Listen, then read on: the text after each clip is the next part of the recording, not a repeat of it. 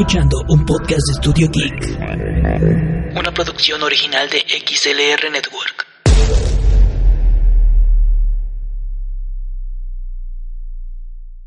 ¿Qué tal? Eh, muy buenas noches. Sean bienvenidos una vez más a este podcast que se llama Un poco de Bits Podcast. Les doy la más cordial bienvenida y parece que pues ya estamos eh, rompiendo barrera de récord aquí en aquí entre los editores de Un poco de Bits y es que pues ya estamos en el episodio número 6, 006 de este Un poco de Bits podcast y pues ya, llevamos eh, varios consecutivos, pero bueno, antes de, de alardear al, al, respecto, pues quiero darle la bienvenida aquí a mis compañeros, que en el día de hoy pues está conmigo eh, Alejandro. ¿Qué tal Alex? ¿Cómo estás? Buenas noches. ¿Qué tal? Buenas noches. Nos encontramos perfectamente nuevamente aquí. Como dices, pues ya rompiendo un récord, pero pues ya es clásico acá. Traemos noticias con nuestro toque característico. Así es, y pues sí, efectivamente tenemos varias notas, que eso pues vamos a tenerlo en la sección de update. Entre esos pues también tenemos la sección de joystick donde les vamos a platicar pues rápidamente lo que estamos jugando actualmente en este en el tema de videojuegos. Y por último, pues pasaremos al tema principal que pues el día de hoy vamos a hablar de los juegos eh, móviles, este, si valdrán la pena, si no, eh, hay mucha controversia al respecto porque muchos no les gustan y demás. Y pues bueno, ahí eh, tendremos ahí una breve sección del random y tendremos ahí, si nos da tiempo, un extra bits al final de al respecto de que pues ya estamos cerca del buen fin, ¿no? Pero sí, por supuesto. Pero pues bueno, damos inicio a esto que es un poco de bits podcast y pues comenzamos. Y bueno, empezamos con la sección de update. Eh, bueno, dentro de todas las notas que se han suscitado en esta, pues en esta semana, vaya que son varias o bastantitas en temas relacionados de tecnología, de videojuegos y cultura en general, en la cultura digital. Pues bueno, entre la que me llamó bastante la atención es que pues Intel y AMD pues quieren desarrollar un chipset eh, integrado esto pues para brindar mayores gráficos y pues evidentemente eh, competir contra los eh, contra las tarjetas de video Nvidia algo pues bastante peculiar ya que pues son dos firmas completamente un tanto distantes puesto que AMD, si bien trabaja con, pues no directamente con Intel, pero sí siempre vamos de la mano, ¿no? Es decir, siempre han visto los chips eh, integrados de alguna computadora que son evidentemente mayormente Intel y en conjunto a veces vienen con una tarjeta gráfica dedicada a AMD o Nvidia en este caso. Y pero bueno, aquí la noticia pues es que estas dos grandes, Intel y AMD, pues quieren fusionarse, o sea, quieren trabajar en conjunto para desarrollar un chip que vayan en contra de Nvidia prácticamente. ¿Qué opinas, Alex, al respecto? ¿Has, utilizado alguna alguna vez alguna computadora con procesador gráfico AMD? Ah, muy buena pregunta. ¿O no te este, acuerdas? Pues, la, la verdad creo que mi equipo tiene de esas cosas. ok. Aguado, déjame revisar. Eh, procesador Intel, tal, la, la, la, la, la, la, la, Windows, mmm, aparentemente no. Pues es que se supone que la cuestión básica que tiene AMD lo que no me cuadra 100% es que creo que tiene una que es integrada y a la vez tiene Nvidia. Aunque creo que por como está configurado nada más utiliza la integrada la mayoría de las veces. Sí, sí estoy seguro. Sí, lo que pasa es que eh, mayormente, eh, digo aquí ya como este como comentario adicional al respecto, mayormente todas las computadoras eh, manejan un procesador principal que es el CPU en este, este, es con Intel, la gran mayoría. También hay procesadores. Sí, eh, el que viene ya de fábrica y viene ya metido directamente a la tarjeta, ¿no? Sí, así es. Y, hay veces que también de procesador principal como CPU, pues algunas computadoras manejan AMD. Esto como procesamiento principal. Pero este cuando las ves en pares, o sea, como que vienen en par, es que la CPU la mayoría pues tiene Intel y cuando vienen Intel mayormente también vienen este con algún GPU adicional que es procesamiento de gráficos este independiente. La el par que siempre vemos casi siempre es el CPU Intel y el GPU Nvidia. Este, ya esto es con tarjeta de video este, independiente, no usa el procesamiento de la tarjeta integrada, que todos los que tengan Intel, pues tienen una tarjeta integrada dentro de, su procesamiento y dentro de su computadora. Difícilmente ves una Intel y una AMD porque AMD genera tanto chipsets eh, de procesamiento que son los AMD evidentemente, pero también eh, genera tarjetas de video integradas. Así que, por ejemplo, las AMD me parece que son las Radeon, este y las de Nvidia, pues ya ya ven las GT, las GT, las GTX y etcétera, ¿no? Pero aquí lo, lo... más que te puedo decir ahí, ahí sí de plano, sí le sé un poquito esas cosas, pero más que nada cómo los categorizan, hablando en el sentido de si corre un juego o no. Normalmente las computadoras aquellas que solamente traen su integrado básico y todo eso, son denominadas computadoras papa, papita o tostadora, porque pues tienen lo básico básico. Ok. O sea, lo más este bajo en requerimientos y ya pues si les metes una tarjeta gráfica, pues ya ahora sí ya entra la categoría de una PC de, de videojuegos, una PC gaming. Porque pues si ya le inviertes una tarjeta Nvidia, Radeon, GT, no sé qué nombres raros tienen, eh, pues ya está ahora sí como que dice como ya Nintendo en su tiempo, ahora sí estás jugando con poder, ¿no? Así es. No, efectivamente, y bueno, aquí lo, lo peculiar es que imagínate que Intel y AMD pues es la primera vez en su historia se unirán pues para fabricar un procesador en conjunto y pues esto evidentemente es para eh, pues para darle batalla a uno de los grandes que pues es Nvidia, ¿no? Dentro de, de este sector de eh, de equipos de cómputo y de alto rendimiento. Pero bueno, pasemos a otra nota. No sé si tengas alguna nota por ahí. Ah, sí, una que me sacó de onda el momento que la leí, pero evidentemente es totalmente cierta. Básicamente nos menciona que la famosa compañía Niantic, aquella que hizo Pokémon Go, probablemente he escuchado una que otra vez por ahí. Claro. Este está trabajando y acaba de anunciar su próximo juego el próximo juego de parte de esta misma compañía que hizo Pokémon Go. En este caso no creo que no tengas ni una idea absoluta de que se te pueda ocurrir de que pueda ser otro juego. Ah, sí, sí, sí, sí. Creo que ya sé para dónde vas, pero a ver, platícanos. ¿Para dónde va bueno, Niantic? Ah, pues mira, la verdad me quedé con el ojo cuadrado cuando escuché que Niantic está trabajando en un juego de realidad aumentada nuevo inspirado en la obra de J.K. Rowling y menos más que Harry Potter Wizards Unit, pues, algo así como eh, Hechiceros Unidos o Magos Unidos. Entonces lo primero que me viene a la mente es Harry Potter en la versión realidad aumentada.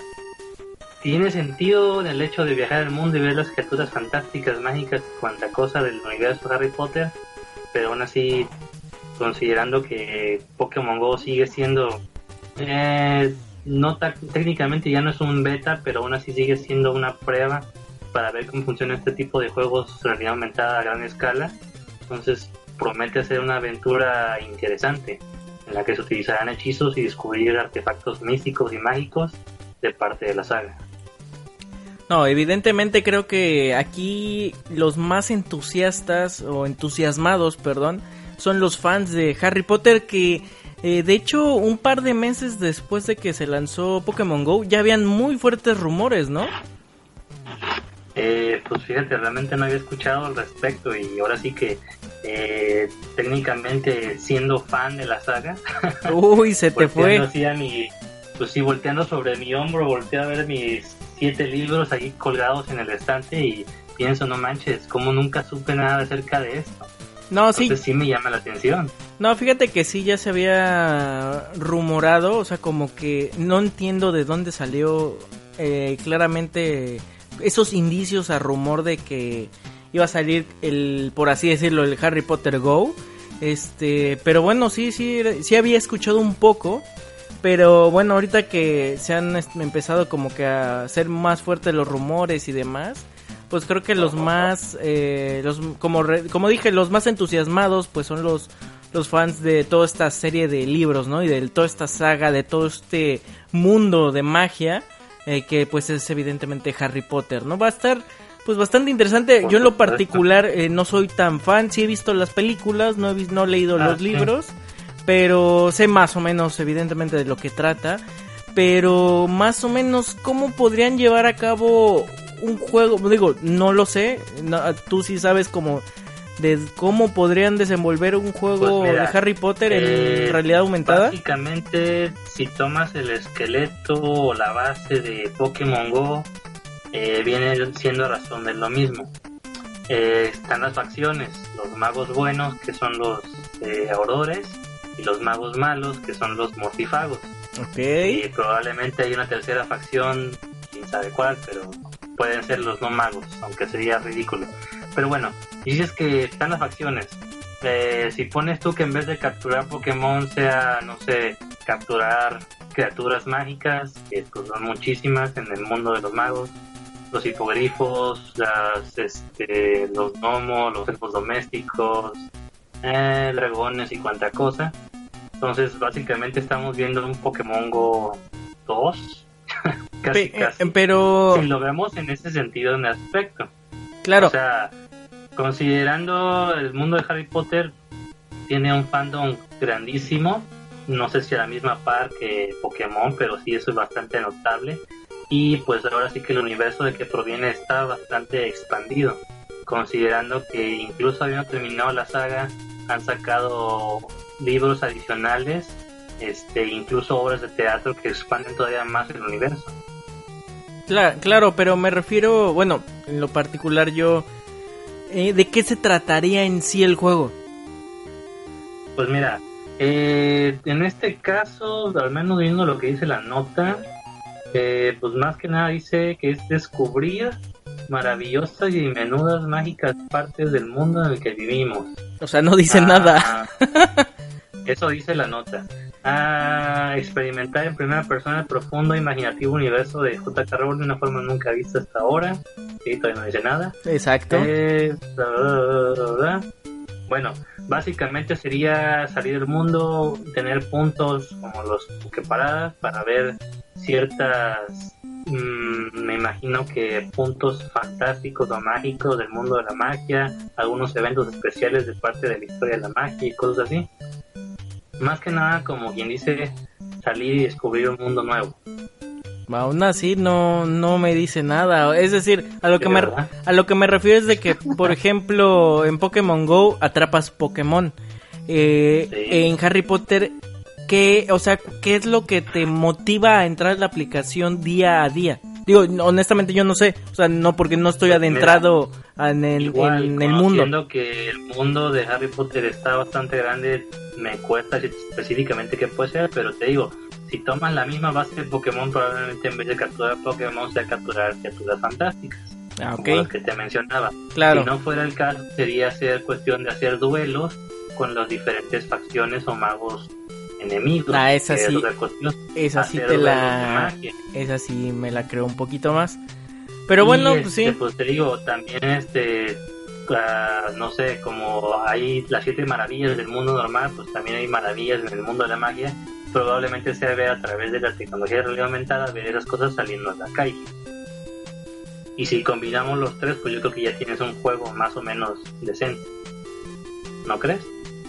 Pues se ve, en, lo que no hay duda es que todo el mundo de Harry Potter es muy vasto.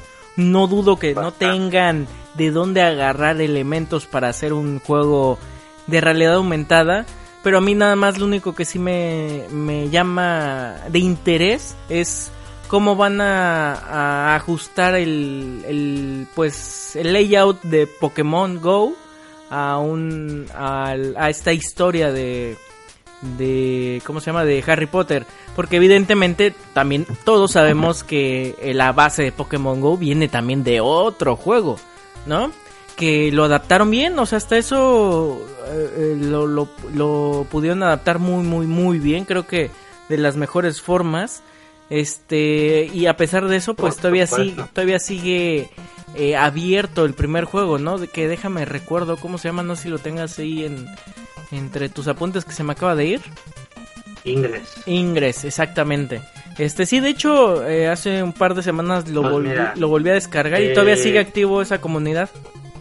Un punto que te puedo decir a favor, eh, o, bueno, no sé si cuente como punto a favor, es que si existe un juego llamado Garfield Go y tiene ¿cuántas descargas? Ah, 50.000 descargas y está funcionando, pues yo creo que el mundo de Harry Potter tiene todavía más de ganar que un juego como Garfield. Pero, Go. pero está relacionado a realidad aumentada. Eh, Ah, ok. Sale a la calle a buscar cofres de tesoro y en los cofres de tesoro encuentran los cómics clásicos de Garfield. En verdad, ¿y por qué yo no tengo eso? Lo voy a buscar. Soy fan de... Eso y so- minijuegos de comer comida de que le gusta Garfield Ok, y porque, encontrar monedas. porque me tengo que considerar fan de Garfield, así que lo voy a buscar. Gracias por el tip y eso creo que lo podemos este guardar para la, Oye, el tema principal. Excelente con el tema principal, Ah, por ah. supuesto. Así es. Pero bueno, pasemos a otra, a otra nota y es que una nota que creo que lo vi en un comercial o creo que lo vi en internet. Pues bueno, ahora resulta que Cinépolis va a entrar a este mundo de la realidad virtual. Eh, al momento, caray. al momento de, de ver este tipo de, bueno, de su promocional, este, me llamó bastante, bastante la atención. Yo pensaba, ok, Cinépolis, ¿cómo lo va a hacer? Eh, ¿A través del cine? ¿Es 3D? ¿A- ¿De qué se trata? Pues no, resulta que van Va a tener... su propia maquinita. No, no, no, no, nada de eso. Y realmente, al menos a mí me, me sorprendió bastante. Y es que prácticamente, eh, no, no sé si has visto tú las, este, llegaste a jugar estos famosos juegos láser, como QSAR o, Ah. o sea, de estos eh, lugares donde eras. No, Bueno, te platico rápidamente. te lo debo. Sí, escuché y probablemente mi hermano mayor y mis primos más grandes que yo lo ju- jugaban, pero pues es la desventaja de ser más pequeño. Ah, bueno, te platico rápidamente. Este tipo de lugares, al menos en México o al menos aquí donde yo me encuentro, que es Cancún, eh, ya no los he visto. El último que, Ajá. que vi es el que te digo que se llamaba QSAR. Este, te daban un, Sí, un chaleco, te daban un chaleco, te daban un arma y pues te metían a como un cuarto oscuro, como con tipo laberinto. Y pues eran grupos de cinco contra cinco, ¿no? Y tú pues virtualmente O sea- disparabas porque eran láseres y nada más se iluminaba el chaleco cuando o te disparaban a ti o tú le disparabas al otro y pues ya Famoso laser tag. exactamente el famoso laser Mm. tag y ya pues de ahí digo esto le estoy dando como ejemplo porque a mí se me figura algo similar o sea no te meten en un en un laberinto evidentemente pero sí te meten como en un cuarto bastante espacioso donde no puedas chocar con algún otro competidor y es que en las fotografías que veo pues te arman con con casco eh, con un arma y con una serie de en estos cascos el casco y el arma que funciona evidentemente como un casco VR eh, donde pues eh, te, inmer te te metes de plano en esta como aventura prácticamente pero me llamó la atención que eh, tanto el casco como la- la- el arma que te dan, pues tiene como estas, como unas especies de esferas, como si se tratara del PlayStation eh, Move.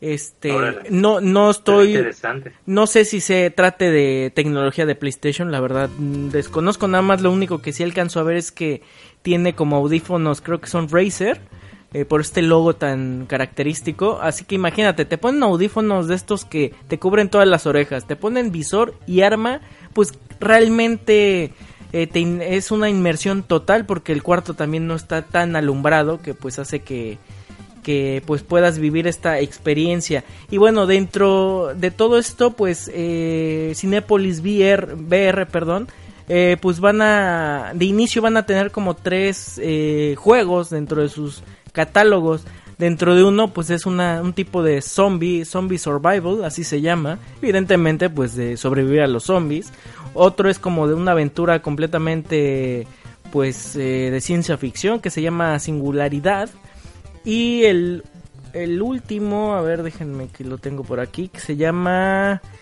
Engineer. Engineerium. No tengo la idea de qué se trata, pero dice aquí, bueno, una reseña rápida. Dice, te has convertido en un ser etéreo que debe descubrir el camino para reunirse con su tribu, superando pruebas y desafiando a la fuerza de la gravedad. Dice hasta máximo 8 jugadores, así que se me hace una apuesta eh, de lo más interesante. Perdón, ya estaba viendo aquí más juegos. Va a tener un catálogo de...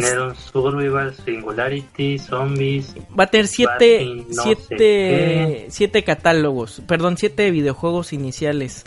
De ahí de dos jugadores, de dos jugadores y hasta ocho jugadores. La, por lo, lo que veo de la galería, se me hace una se me hace eh, evidentemente una buena experiencia que creo que, digo, en lo particular yo no he vivido una experiencia como VR, por ejemplo, que me dicen que es muy buena a pesar de mucha crítica que se ha recibido, pero creo que la crítica constante pues es porque mucha gente no la ha podido probar. Yo por eso no casi no lo critico, este, porque digo, yo lo más que he, he visto de VR creo que son estas las Google Cardboard, que son con cartoncito y con tu celular, que a pesar de que es muy limitada la tecnología, pues sí te da una, una experiencia medianamente buena. No me quiero imaginar cómo es con el PlayStation eh, VR, ¿no? Que se ha hacer completamente increíble. Pero ya con esta, con una opción que te da, pues, Cinepolis, una, una marca comercial, pues, reconocida en el entretenimiento se me hace se me hace bastante interesante. Yo es algo que honestamente sí me gustaría probarlo y creo que por probarlo un rato y en vez de invertirle más de 20 mil pesos para comprarme un PlayStation VR y un, PlayStation 4 Pro y saber que luego como que no me gustó, pues creo que es una buena inversión mejor este pues invertirle a esto, vivir la experiencia y ver si realmente estás hecho como para el VR y no sé, no sé qué opinas, Alex. Está bastante, bastante interesante. Oye, pues este, la verdad no sé nada de esto, pero pues ahora sí que todo lo que es VR, pues bienvenido y más este tipo de opciones que se están haciendo más accesibles ahora sí que al consumidor, pues básico, por así decirlo. No sé si por ahí maneje alguna especie de costo o algo así. A ver si aproximado. Rápidamente vamos a saber costos a... Me imagino que debe ser como lo de la entrada al cine, o tal vez más. Ah, ok. Aquí dice que son 200 pesos por la experiencia de VR para una sola persona. Que si compras por promoción de VR apertura te lo dejan en 130. Pues no sé en qué, en qué, bueno, supongo que depende. Aquí dice que es Cinépolis Satélite Ciudad de México. Ciudad de México, sí. Fíjate que yo lo estaba checando. Dice, selecciona cuántos boletos. Le pongo uno de experiencia VR. Y me dice 55 pesos.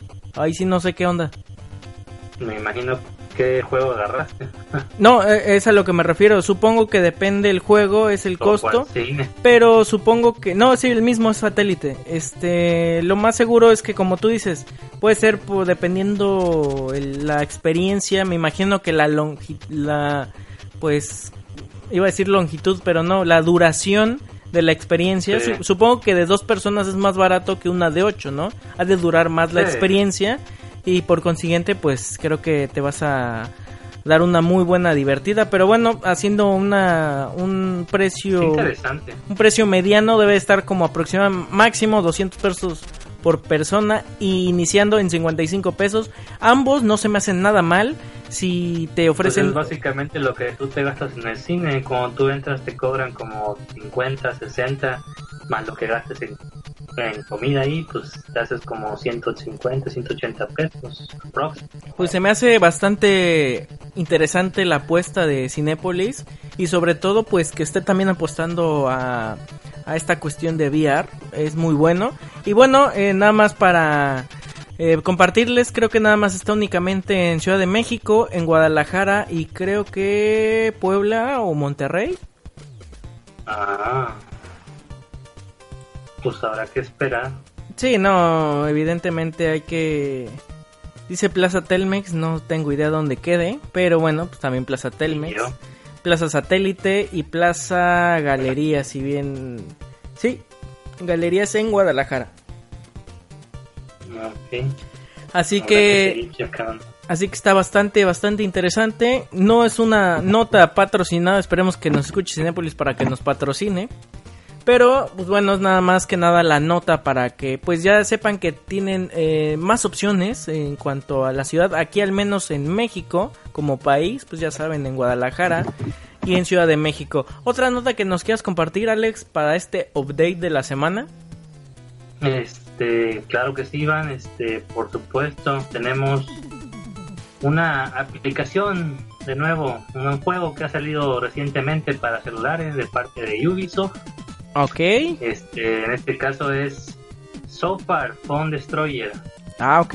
Al mismo tiempo que acaba de salir hace poco menos de un mes el juego de So Far para consolas, que es So Far eh, Retaguardia en Peligro o Fractures de Phone, algo así. Nombres raros. Pero la peculiaridad es que este juego es para celulares. Entra entre las categorías de free to play.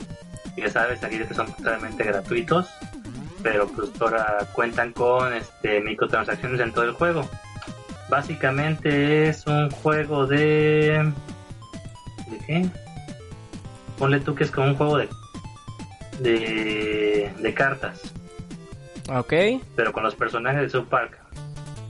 O sea que vas a armar tu mazo y tus usuarios y tener objetos y cosas para ir mejorando tu equipo. Obviamente si quieres te conseguir eh, pues más cosas puedes pagar por ello. Es donde viene la curiosidad que te voy a comentar. A ver. Si de South Park, si recuerdas, si lo has visto alguna vez en la televisión o en alguna emisión posible. Claro. Sabes que cada vez que empieza South Park aparece un, este, un pequeño anuncio que dice este programa es irreal y grosero, no lo veas porque su contenido está medio raro, bla, bla, bla. sí, Algo así. Claro.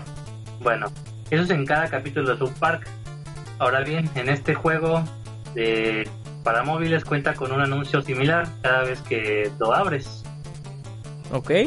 En este caso es un anuncio acerca de sus microtransacciones. Te dice, este juego contiene microtransacciones dentro de la aplicación y la opción de ver este anuncios por recompensas. Para hacer esta, para quitar esto, tienes que ajustar las este, configuraciones de tu dispositivo para que no aparezcan. Eh, las, las, este, las compras cuestan dinero real y son cargadas a tu cuenta de Google o de iOS. Por esta razón, este juego no debe ser jugado por nadie. O sea, como quien dice, muy parecido a lo que viene en sus programas de televisión. Ok. Esa es una curiosidad. Es ese tipo de humor, este, humor que les gusta referenciarse a sí mismo. No le quita el hecho de que sea un juego que también tenga transacciones, pero pues oye, no todos los juegos que tienen microtransacciones te lo avisan directamente desde la página inicial o desde el inicio del juego. Claro, todos se van directo, eh, que consulta el manual y un manual de más de 100 páginas digitales, etcétera, etcétera. Así es. Y luego de repente cuando estás jugando se te acaban tus vidas o pierdes una partida y dice, pues si quieres ganar o si quieres reforzar tu equipo, pues puedes gastar tus monedas reales o tu oro dorado o tus cristalitos de colores para poder comprar paquetitos mejoradores, cosas así. Entonces, entra como lo de que pues es un juego pues móvil, es gratuito, tiene su chiste.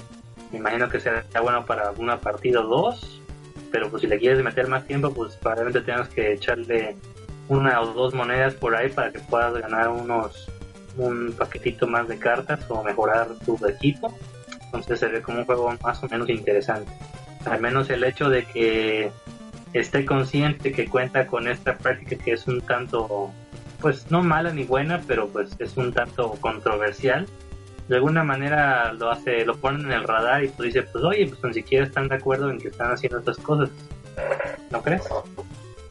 Pues sí, está, está bastante interesante que, eh, bueno, Ubisoft ya sabemos que presenta South Park. Eh, como bien lo decía Alex, pues al principio ya, ya habían presentado lo que es este eh, la versión de, de sobremesa, que evidentemente, bueno, que es la secuela, ¿no? Si bien lo sé de un juego anterior. Pero sí, evidentemente ah, está... la verdad. Sí, está interesante esto de que... Eh, en esto de las microtransacciones pero sobre todo lo que dices, la peculiaridad de que te avisa de manera directa, es casi diciéndote, este juego cuesta y cuidado si tú Sí, está bastante bien. Y, y un punto importante es que, pues, al igual que los juegos de consola, pues cuenta con este mismo humor de la, de la misma serie, que normalmente se burla de sí mismo con sus, pues ahora sí, en este caso este pequeño anuncio, o incluso chistes más este, ridículos enfocados a reírse de las mismas barbaridades que hacen dentro de la misma serie, dentro del mismo juego. Lo cual pues asegura que va, te vas a pasar tan siquiera un rato entretenido con las este, ocurrencias que puedas encontrar en este tipo de juegos. Sí, está muy muy peculiar. Eh, creo que también es un juego que lo voy a tener que, que agregar a mi catálogo futuro de, Sí, por supuesto. de videojuegos de Pero, no creo que le gane a Garfield Go, pero Sí, oye, evidentemente. conseguir para. Eso sí. Pero bueno, entre otras notas eh, de este update de la semana, eh, pues sí, hablando de tecnología, eh, resulta que ahora Sony eh, eh, lanzó el Xperia Touch, que esto que es el proyector táctil con Android y estará a la preventa, pues ya prácticamente eh, ya está a la venta en, en, ¿cómo se llama? El mercado. Y bueno, en lo particular de este, pues de este gadget, del cual se presentó en el CES eh, 2017, eh, es, es decir, de este mismo año al inicio, pues bueno, mostraron lo que sería esta tecnología. Y ya para no hacerles el cuento largo, prácticamente es como una pequeña cajita, como si se tratara de un pequeño CPU, muy pequeño, eh, pero eh, proyecta la pantalla de una tablet. Y eso no es todo. Al momento de ya estar proyectado en una mesa, tú puedes tocar la pantalla. Es decir, tiene tecnología Caray. en la cual ya puedes generar hasta este, pues bueno, ya tiene lectura como touch, aunque a pesar de que sea una proyección, tú lo puedes tocar como si se tratara de, de una pantalla De una táctil, pantalla ¿sí? Algo pues Órale. bastante interesante, pues es una tiene sistema operativo pues Android y tiene el ah bueno, Oye, perdón, Está bueno eso. tiene puede proyectar una pantalla de 23 y hasta 80 pulgadas y esto pues gracias a, a toda esta tecnología y también de sensores infrarrojos etcétera un, esto pues equivale que sería pues una pantalla táctil eh, una proyección táctil eh, está bastante bastante interesante pero todo deja de ser interesante cuando sabes el precio y es que supera los 1500 ¿Ya tiene dólares precio? 1500 dólares más de 1500 dólares haciendo una conversión rápida pues ya creo ni te quiero decir pero son más de 30 mil pesos Oye, entonces sí es lo que dice aquí, 34 mil pesos. así es ¿Es en serio? Así es Madre santa. y bueno dentro de, la tecnología es, impresionante. y dentro Pero, de oye, no pero Nos estamos acercando a, a la tecnología de poder tener pantallas táctiles con nosotros, que nos acompañen casi casi caminando. Exactamente, sí, como en una especie de proyección. Y bueno, dentro de sus características pues generales, pues bueno, puedes reproducir como bien decía una pantalla táctil de entre 23 y 80 pulgadas con una resolución máxima de 720, que si bien no es tan excelente, pero pues sí llega a un- una resolución HD y el proyector ajusta automáticamente la imagen incluso cuando lo mueves. Eh, cuando giras el proyector, eh, la proyección gira para que funcione en una pared gracias a que tiene un giroscopio. La pantalla logra detectar hasta 10 puntos táctiles. Tiene bocinas estéreo, eh, una de cada lado. Tiene una cámara de 30 megapíxeles, no entiendo cómo para qué, pero la tiene. Tiene una batería. Por supuesto. Así que no siempre pues tiene que estar conectado y si la superficie no es muy plana, el sistema táctil es impactado negativamente, no sé a qué se refiere a esto, pero supongo que algo muy bueno. Tiene un puerto HDMI y tiene y tiene un puerto USB tipo C entre sus eh, Para cargarlo, supongo. entre Eh, ¿Tiene sus micrófono? Mm, ahorita te platico. Dentro, dentro del hardware, pues tiene GPS integrado, Bluetooth 4.2 que permite conectar teclados, mouse, bocina, entre otras cosas. Tiene NFC y Wi-Fi, eh, un sensor de humedad, de temperatura, barómetro y detector. Cuando tiene NFC le puedo poner amigos. Supongo que sí. Le puedo conectar a mis amigos. Así es. Y al final, y Ah, algo no, no, no. bastante interesante, tiene detector de humanos.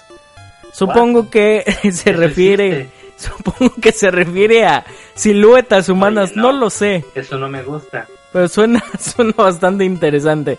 Dice la... Oye, oye, oye, Eso, eso, eso no me gusta cómo suena y aparte eso quiere decir que nos estamos viajando a la línea del tiempo donde Skynet se está acercando. Eso Y sí. eso no es bueno. Pero bueno, del tiempo donde tenemos trajes de Iron Man, pero quién sabe. pero todavía no. Ah, no, ya, ya. De hecho, hay una nota relacionada que ya están desarrollando algo, pero eso pues, los platicamos después. Dice: La proyección se enciende automáticamente. Pues cuando entras a la habitación, la duración de la batería se estima de hasta una hora en uso de la reproducción de video. Muy poco, a decir verdad. Sí, Este. está empezando. Dentro de sus dimensiones están eh, 7 centímetros por 13 por 14. Es realmente muy, muy pequeña. Y lo cual, pues Sí, es. creo que mi cocina es más grande que eso. Exacto, es- es- Eh, pero mira, viéndolo así directamente, ¿sabes? Me lo figuro como, como las maquinitas esas que ya están en Estados Unidos, este, ¿cómo se llama? Como el Alexa Ajá. Y similares que pues ya lo tienen en la casa para decirle, oye, este Alexa, eh, ponme música o ponme YouTube o, cómprame esto o mándame algo de Amazon. Entonces, por eso te preguntaba los micrófonos. Si ya tiene esa cuestión, pues nos estamos acercando más a que ese tipo de maquinitas se vuelvan más comunes para tenerlas en casa. Pues el- eh, en efecto, la verdad tienes razón. Ahorita, ahorita podemos decir que es carísimo. Evidentemente es Ah, carísimo. Pero es algo que, digo, en lo personal no quiero ser pesimista ni mucho menos, pero seamos honestos, no va a vender nada Sony Xperia Touch. Sí, Este- por supuesto. Y aparte, este tipo de tecnologías son, pues ahora sí que las primeritas que están apareciendo. Porque pues imagínate, todas- al día de hoy pues, no puedo decir, ok Google, y que me asegure que lo haya detectado la, la primera. Curiosamente ahora sí me detectó. Celular. Sí, es, y Este, es algo que... Normalmente lo digo así en voz alta y por alguna razón ahora sí me lo tomo en serio. Eh, pero bueno, eh, esta tecnología pues si se van haciendo, este, eh, se están haciendo más comunes, pues ya vamos a llegar al punto en que la domótica del hogar se va a automatizar todavía más y pues de alguna manera vamos a, viajar a esa línea del tiempo donde las casas automáticas ya no están tan lejos. Así es, está... Pues yo como digo, no, no es como para ser pesimista, pero no, no creo que se vaya a vender mucho. Este, a Sony últimamente, al menos en su, en su apartado de móviles y demás, pues no está yéndole tan bien que digamos. Y no dudo que esta tecnología ya el año que entra eh, la genere otra compañía y por menos de la mitad y que ahí es donde ya sería un boom bastante ideal para todo el usuario pues de a pie que pueda adquirir esta tecnología. Mientras tanto, no digo que sea mala, se ve interesante, pero funcionalmente la veo muy no sé, muy lejos de que sea todo un éxito. Se, se me hace interesante, sí, pero no se me hace nada funcional, nada no sé. ¿Qué opinas tú, Alex? Pues mira, es la, la primera, primera de su género. A veces, ahora sí, como recordemos, hace la versión FAT, la versión tosca, que ocupa mucho mucha memoria o mucho mucha pila, que gasta mucho en comprarla, pero que de alguna manera funciona. Tendrá sus detallitos, pero pues esta primera versión va a ayudar a limar esas asperezas y probablemente luego salga la versión light, que esté más bonito, cada vez más chiquito, que dure más la pila, no sé, quizás más barato, en vez de 34 mil pesos, pues aunque sea que sean 30, tan siquiera, pero pues eh, sería una primera versión para probar el mercado, a ver si les eh, permite entrar este género aparte de Sony y pues a ver qué, qué otro tipo de productos puedan salir en esta misma pues, eh, rama de la tecnología. Sí, así es, está bastante interesante, bastante peculiar esta nota. Y bueno, pasando a otra nota y hablando todavía de tecnología, este, mm, fíjate que eh, Samsung presenta un comercial de lo más peculiar, no sé si lo llegaste a ver, que se titula Samsung Galaxy Growing Up. ¿Esto qué quiere decir? Pues que prácticamente Samsung se burla y directamente del, del, eh, del smartphone de Apple, es decir, del iPhone, y con un peculiar video que tan solo dura un minuto, eh, se burla de todas las generaciones, de las más representativas del iPhone, de todas las, eh, ¿cómo decirlo? Todo lo negativo que tiene estos smartphones. Eh, y pues los muestra gráficamente con un video muy, muy puntual, muy divertido. Y obviamente, pues como saben, pues es publicidad que eh, digamos que le tira piedras a la competencia y pues también no digo que Samsung sea la mejor tecnología, pues puesto que hace un par de, eh, de meses eh, pues se le explotaban los celulares, así que pues no hay mucho que decir al respecto, pero aún así es una forma muy puntual de cómo ataca a Apple, no sé si lo llegaste a ver Alex, está bastante, bastante divertido. Este, no lo he visto, ahorita ya lo encontré, le está dando play, pues sí, fíjate, pues realmente esto de las, ahora sí que los anuncios y las compañías, pues ya sabes que viene desde antaño, desde la Microsoft contra Mac, desde Nintendo contra Sega, desde la Coca contra, Pepsi, Coca contra Pepsi, este, desde Tigres contra Santos, este, el Chapulín contra el Chavo del Ocho, este, no sé, Sailor Mundo contra Goku, ¿qué más te puedo decir? Tantas cosas que siempre hay quien está de un lado y luego defiende a capa y espada a su a su facción, a su fandom, a su a su equipo y llega el otro y pues ahora sí que le viene a tirar tierra. Entonces, pues no es tan fuera de lo común, pero en días de hoy donde cualquiera se ofende con cualquier cosa que le tiren así de fuerte, ahora sí que pues si saca de quicio y lo único que hace es que la gente voltee la cabeza hacia Samsung para decir, oye, pues entonces ellos qué traen y los fans de iPhone pues voltean la cabeza y oye qué pedo no sí así es algo algo muy muy muy peculiar pero la verdad se me hizo bastante bastante gracioso y puntual porque ahora sí que más que exagerar pues creo que le dieron al clavo le dieron a las debilidades completas del iPhone y pues se me hizo muy muy chistoso a eso sí le están tirando durísimo y pues bueno, el video ya saben, evidentemente lo pueden encontrar en nuestro Twitter que es arroba un poco de bits. Y en el, en la fanpage de oficial de un poco de bits que es que es un poco de bits en Facebook, así nos pueden encontrar. Y pues bueno, vamos a una última nota y pasamos a la siguiente sección. Y bueno, ahorita ya para ir cerrando esta sección de update, eh, sí me quería, eh, sí quería platicarles de la novedad eh, de esta última semana es que, pues bueno, una de las redes sociales, Twitter, pues ya acepta 280 caracteres. Esto quiere decir que el doble de caracteres, lo cual en lo personal se me hace algo absurdo, pero pues bueno, al parecer creo que los usuarios lo querían, lo pedían, querían escribir más y más y más emojis. ¿Tú qué opinas, Alex, al respecto? ¿Te es interesante esta nota de los 280 caracteres en Twitter? Pues mira, justamente es que escribí en Google ahorita Twitter más caracteres y el primer artículo que sale tiene la pregunta que me viene a la mente. ¿Por qué nos hace esto Twitter? ¿Para qué? O sea, se supone que la idea original de Twitter, si no me equivoco, era compartir en pues historias cortas tu día a día o lo que pasa en el momento, ¿no?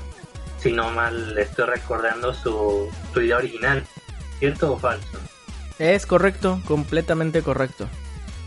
Bueno, en este caso supongo que será el, ¿cómo se le llama? Eh, el encanto que tenía esta red social sobre otras.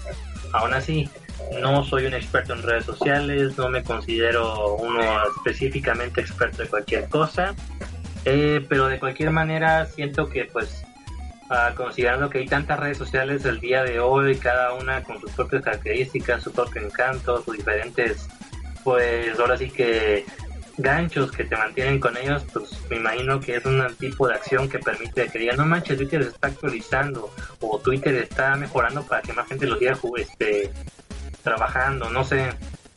Eh, al fin y al cabo, pues tiene que ver que, pues de alguna manera, según lo que dice este artículo, es que quieren que la gente se pueda expresar mejor, porque con 140 caracteres no logran expresar bien una idea, según esto dice.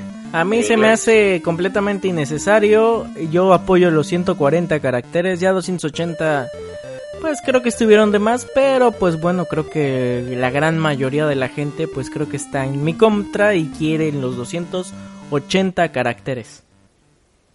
Pues mira, según lo que dice este artículo rarísimo que conté, dice que en idiomas como japonés, chino, coreano puedes dar el doble de información en un solo carácter que la mayoría de lenguas como inglés, español, portugués o francés. Revela Twitter que el 9% de los tweets en inglés alcanza los 140 caracteres. Porcentaje cuando son en japonés es solo del 0.4%. Órale. Que la mayoría de los tweets en japonés están compuestos por 15 caracteres y en inglés por 34. Ese sí es una nota bastante interesante. No ¿eh? creo que esa sea la única razón por lo cual están haciendo esto, pero tiene sentido en el aspecto de que obviamente, así como estamos comunicando ahorita, yo te puedo decir tantas palabras como sea para darte a comunicar algo, pero no es lo mismo que tenga limitado eso. Entonces tengo que elegir mejor mis palabras. Exacto, pero eso... Sabemos que la gente en internet no lo hace. Eh, exacto, eh, eso es lo que se me hacía interesante de Twitter, es decir, tiene 140 caracteres, lo cual es muchísimas menos palabras de lo que tú quisieras decir, pero lo puedes lo tienes que seleccionar de una manera inteligente. Eso es lo padre de Twitter. Ahorita ya con 280, te lo juro que yo no siento que acabe el escribir un mensaje. Mira, lo único que siento que me está dando a entender esto que está sucediendo ahorita es que a la gente le gusta cantinflear y quiere decir más palabras para decir absolutamente nada o para recalcar lo que está diciendo. Porque somos seres que nos gusta la redundancia y nos gusta repetir para poder reemplazar o reentendernos todavía más, poder seguir diciendo la misma cosa, aunque usemos palabras diferentes para poder darnos a entender mejor. En efecto, la verdad me quedo con tu frase, es muy buena. Pues sí, tienes toda la razón y pues bueno, vámonos este ya con la otra sección y parece que ya llegó Montoya a ver si si ya lo agregamos para ver qué nos puede decir al respecto. Y mientras lo esperamos a ver si nos contesta. Este eh, ¿qué tal Montoya? ¿Cómo estás? ¿Qué tal? Perfectamente aquí llegando tarde y dejándolos un poquito mal, una disculpota ahí. No, ah, no te preocupes. Este, satélite, las antenas. Sí, las, las estamos alineando. Estamos alineando. No puedes, no podías faltar en esta. privado de un poco de bits no llegó tan rápido. Así es. Y es que no podías faltar en esta, ya rompiendo récord aquí en un poco de Beats Podcast, pues tenías que estar presente. Y bueno, rápidamente te platico. Estábamos platicando de ya cerrando la, esta, esta sección de update y por último sí quería preguntarte a ti, eh, ¿qué opinas de esto de que Twitter acepta ya 280 caracteres? Pues fíjate que, se me hace como, como chistoso porque te, te, bien acostumbras o te mal acostumbras a, a los, eh, digamos, a los 140, pero de repente como que dices, ah, pues ya tengo más chunches para poner y como que te explayas. Mm, a mí no se me hace un cambio tan radical, pero sí, este, como que te saca de onda al principio, ¿eh? Pero de ahí fuera, yo, yo lo veo bien, ¿eh? Está, está cómodo. Ah, sí, nosotros sí estábamos en contra de que, pues, pensamos que la esencia de Twitter, por así decirlo, si es que tiene esencia, es que era decir lo menos posible, ¿no? Es decir, que estaba platicando Alex que nos decía que tenías que ser más selectivo con las palabras a utilizar, por lo cual pues ya tenías que pensarle un poco, ¿no? Para decir, todo lo que querías decir en un solo tweet. Twitter. bueno, por, ese lado sí, fíjate que, bueno, eh, eras más selectivo y eras más como que contundente con lo que decías, ¿no? Ahorita, la verdad es que puedes tirar un poquito más de choro. Pero también seamos realistas, cuando empezó Twitter, ¿qué te ponían todos? Me estoy comiendo una quesadilla, me voy a bañar, este, y después de ahí pasó como que un, digamos... En el baño pasando la quesadilla en la mañana. Exactamente, está saliendo la quesadilla de hoy en la mañana y cosas así. Y ya, y ya como que un, poco de tiempo después fue cuando ya llegamos al punto de que Twitter comenzó a ser... Eh, no, no llamarlo útil porque hubiera sido inútil, sino más bien como que comenzó a utilizarse para otro tipo de cosas, por ejemplo, eh, publicidad, anuncios, este, ya empezar a comunicar noticias. Entonces, sentido y aparte eso me da me, vino una idea a la mente con eso que me estás diciendo. Que si es por cuestión de la publicidad de las compañías, algo que abusan mucho aquellos que pagan anuncios durante Twitter es que meten muchos hashtags dentro de su anuncio. Como que dicen, este, ya probaste la nueva versión de nuestro cafetera que echa espumita y luces de colores. hashtag este café de hashtag Villa del café de hashtag este Ah, Veracruz, eso sí, hashtag, este, es México, malísimo. hashtag este Puebla hashtag joystick hashtag un poco de beat y se le acaban los 140 caracteres Hasta, hasta guiando a todo mundo, ¿no? Sí, Sí, o sea, eh, básicamente, pues parte de la estrategia de Twitter es que metes un hashtag relacionado o no relacionado para que llegue a esta gente de que está siguiendo ese hashtag y más gente pueda ver tu tweet y más gente pueda pues, participar en lo que está que estás haciendo. Que pues es este una estrategia supongo que ya es común en cualquier cosa en Twitter. Yo lo he hecho, me pongo a llenar de hashtag cada post que hago y pues probablemente no sea lo más adecuado, pero pues ya le he bajado a eso y simplemente pongo el hashtag más corto que pueda poner, pero que este se dirija al grupo más específico que deseo que llegue. Pero, pero fíjate que, que, que sí tiene mucho que ver eso. Yo, por ejemplo, he estado haciendo experimentos. Yo, yo digo, lo, lo, lo- confieso, la verdad es que mí, yo soy muy fan de, de Masterchef. Y este, por ejemplo, he estado practicando. Pones un tweet de lo que se te ocurra del programa eh, durante el tiempo del programa con el hashtag. Masterchef. Mis, mis tweets de repente tienen mil, mil impresiones cuando normalmente tengo 50, 90, si bien me va. O sea, Sí, se, es que tiene- dispara mal plan. Ujú. Como muchos programas tienen esa ventaja de que ahora sí que no siempre traen filtro los programas, pero dicen, no, pues si mandas el hashtag va a aparecer tu saludo o no sé qué cosa, y ahí sale y más gente lo ve. Eh, Exactamente y aparte, eso pues, la gente que... le da retweet y todas esas cosas. Aunque Exactamente. esa es un arma de doble filo porque si alguien hace cosas malas con eso, puede mostrar cosas feas en la tele, a menos que haya un filtro, que obviamente tiene que haber. eso, eso me acordó de un programa, ¿no? De deportes. Ajá. No, no sé si lo vieron, de que estaban leyendo tweets y no sé qué. No, no sé si les tocó ver esta ola de de imágenes que está que Ajá. ven que la- se recorta, ¿no? Cierta proporción Sí, de la sí. imagen. Este Ajá, y en, en un canal nacional de deportes pues pone, ¿no? De que estaban mandando saludos este y dice hola qué tal no sé qué no abras este mensaje y no sé qué no y él eh, y lo está leyendo no dice dice que no lo abra pero veamos que y es cuando no sé si han visto que pasan como que una línea un timeline en vivo y de repente Ajá. pues le pica la imagen y no manches le salió casi casi el negro de WhatsApp y pues en, en vivo o sea estuvo No bastante bastante gracioso. Pero pues sí evidentemente Sí, como dice Alex pues es un, arma de doble filo. Oye, pero pues imagínate, este tipo de cosas se va a hacer más común, entonces también qué clase de cultura tiene uno que te dice no lo abras y pues a uno le pica, ¿no?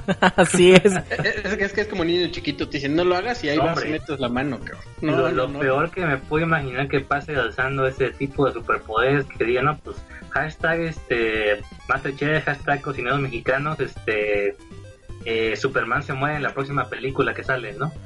O sea, te piden un spoiler así nacional. Ah, está, estaría bueno. Ese es un muy buen troleo nacional. Sí, sí estaría muy manchado, ¿eh? Yo, creo que- yo creo que sí me la pasaría fastidiando un buen rato para que se le quite ese cuate. Sí, hombre, imagínate, pues, si no, este, hashtag, este, Canal 5, este, Mario, Mario se muere al último, no sé, Ándale. ¿no? Zelda y... y Uno- de Link. Uno de Game of. Thrones, de esos imperso- imperdonables. Ah, esos, ¿no? esos creo que sí lastiman más, ¿eh? Qué bueno que no soy fan de Game of Thrones, pero sí, Hombre, sí sé que les duele. Fuera hashtag, este, no sé, hashtag Azteca 7, Star Wars sale, se mueren los protagonistas, ¿no? Sí. Madre, No, no, sí, Habría sí. revueltas en la calle. Sí, no, estaría, estaría bastante, bastante interesante. Pero pues bueno, ya vamos cerrando esta sección de update que creo que nos pasamos un poquito, pero pues ya saben que este update semanal pues les traemos las notas más frescas y pasemos ahora a la sección de joystick y pues de lo que estamos jugando, eh, un juego que estamos jugando actualmente y pues vamos, vamos para allá. Y bueno, eh, que en esta sección de joystick donde les platicamos rápidamente de lo que estamos jugando en cuanto a videojuegos se refiere, eh, no sé si que- alguien quiere empezar, Montoya o Alex. Si quieren yo empiezo porque ando yo, yo no he jugado tantas chunches, entonces yo, yo seguramente voy a ser el más breve. Ah, ok, no, pues Sí, a sí. ver. Fíjense, yo, yo he estado ahorita jugando esta semana, instalé un jueguito, eh, pasando, digamos, el, el, el, la retomada de este, Fallout Shelter. Me pasé a, ¿cómo se llama? A un jueguito que se llama Hostel Castle, que es una especie así, o sea, se parece mucho visualmente al, al Fallout Shelter, el de, el de celulares, el de Android pero ahí tiene la, la, diferencia de que, ah, bueno, aparte que tienes moradores y tienes como salas, tienes como un mapa con misiones y vas obteniendo ahí armas y se empieza a convertir como en un, una especie de RPG más como la, a la clásica usanza de, de ponle armadura, este, ponle un arma y vas a matar, con se llama? orcos y enemigos que son magos, guerreros y demás este, en los mapas. Está, está bastante entretenido. Sí, eh, no es este, tanto así meterle mucha lana o gastarle mucho tiempo ahí justo lo que te decía, el, el, el, único tema que le veo es que eh, algunas cosas toman mucho tiempo, entonces eh, si eres desesperado vas a terminar pagando seguramente y si te la llevas tranquila, este, sin bronca, ¿eh? le dedicas un ratito a lo mejor en la mañana, un ratito el, al mediodía y un ratito en la noche y sin broncas, ¿eh? yo sí lo veo bastante así como como de ratito, ¿no? Porque ya ves que los juegos de celular pues realmente no puedes tampoco clavarte mucho porque o te, te, acabas la pila y te quedas sin celular o con Sama o termino metiéndole barro. Pues sí. ahí sí ya cuenta como cuestión de autocontrol que tiene uno, ¿no? Sí, claro, claro, claro. Ese es, ese es uno que estuve jugando. Y otro que, que te retomé precisamente de los podcasts pasados, volví a instalar Fire, este, en Fire Emblem de, igual de Android. Sí, volví a caer, Bueno, pues así de bueno de estar, hombre. Y este, y pues ya le metieron varias cosas nuevas, siguen metiéndole contenido, siguen regalando los famosos orbes que cuestan una lana. Sí. Eh, yo nomás por regresar, así de que entré, de que tenía rato que no, no me paraba por ahí, me regalaron básicamente. De 30 días.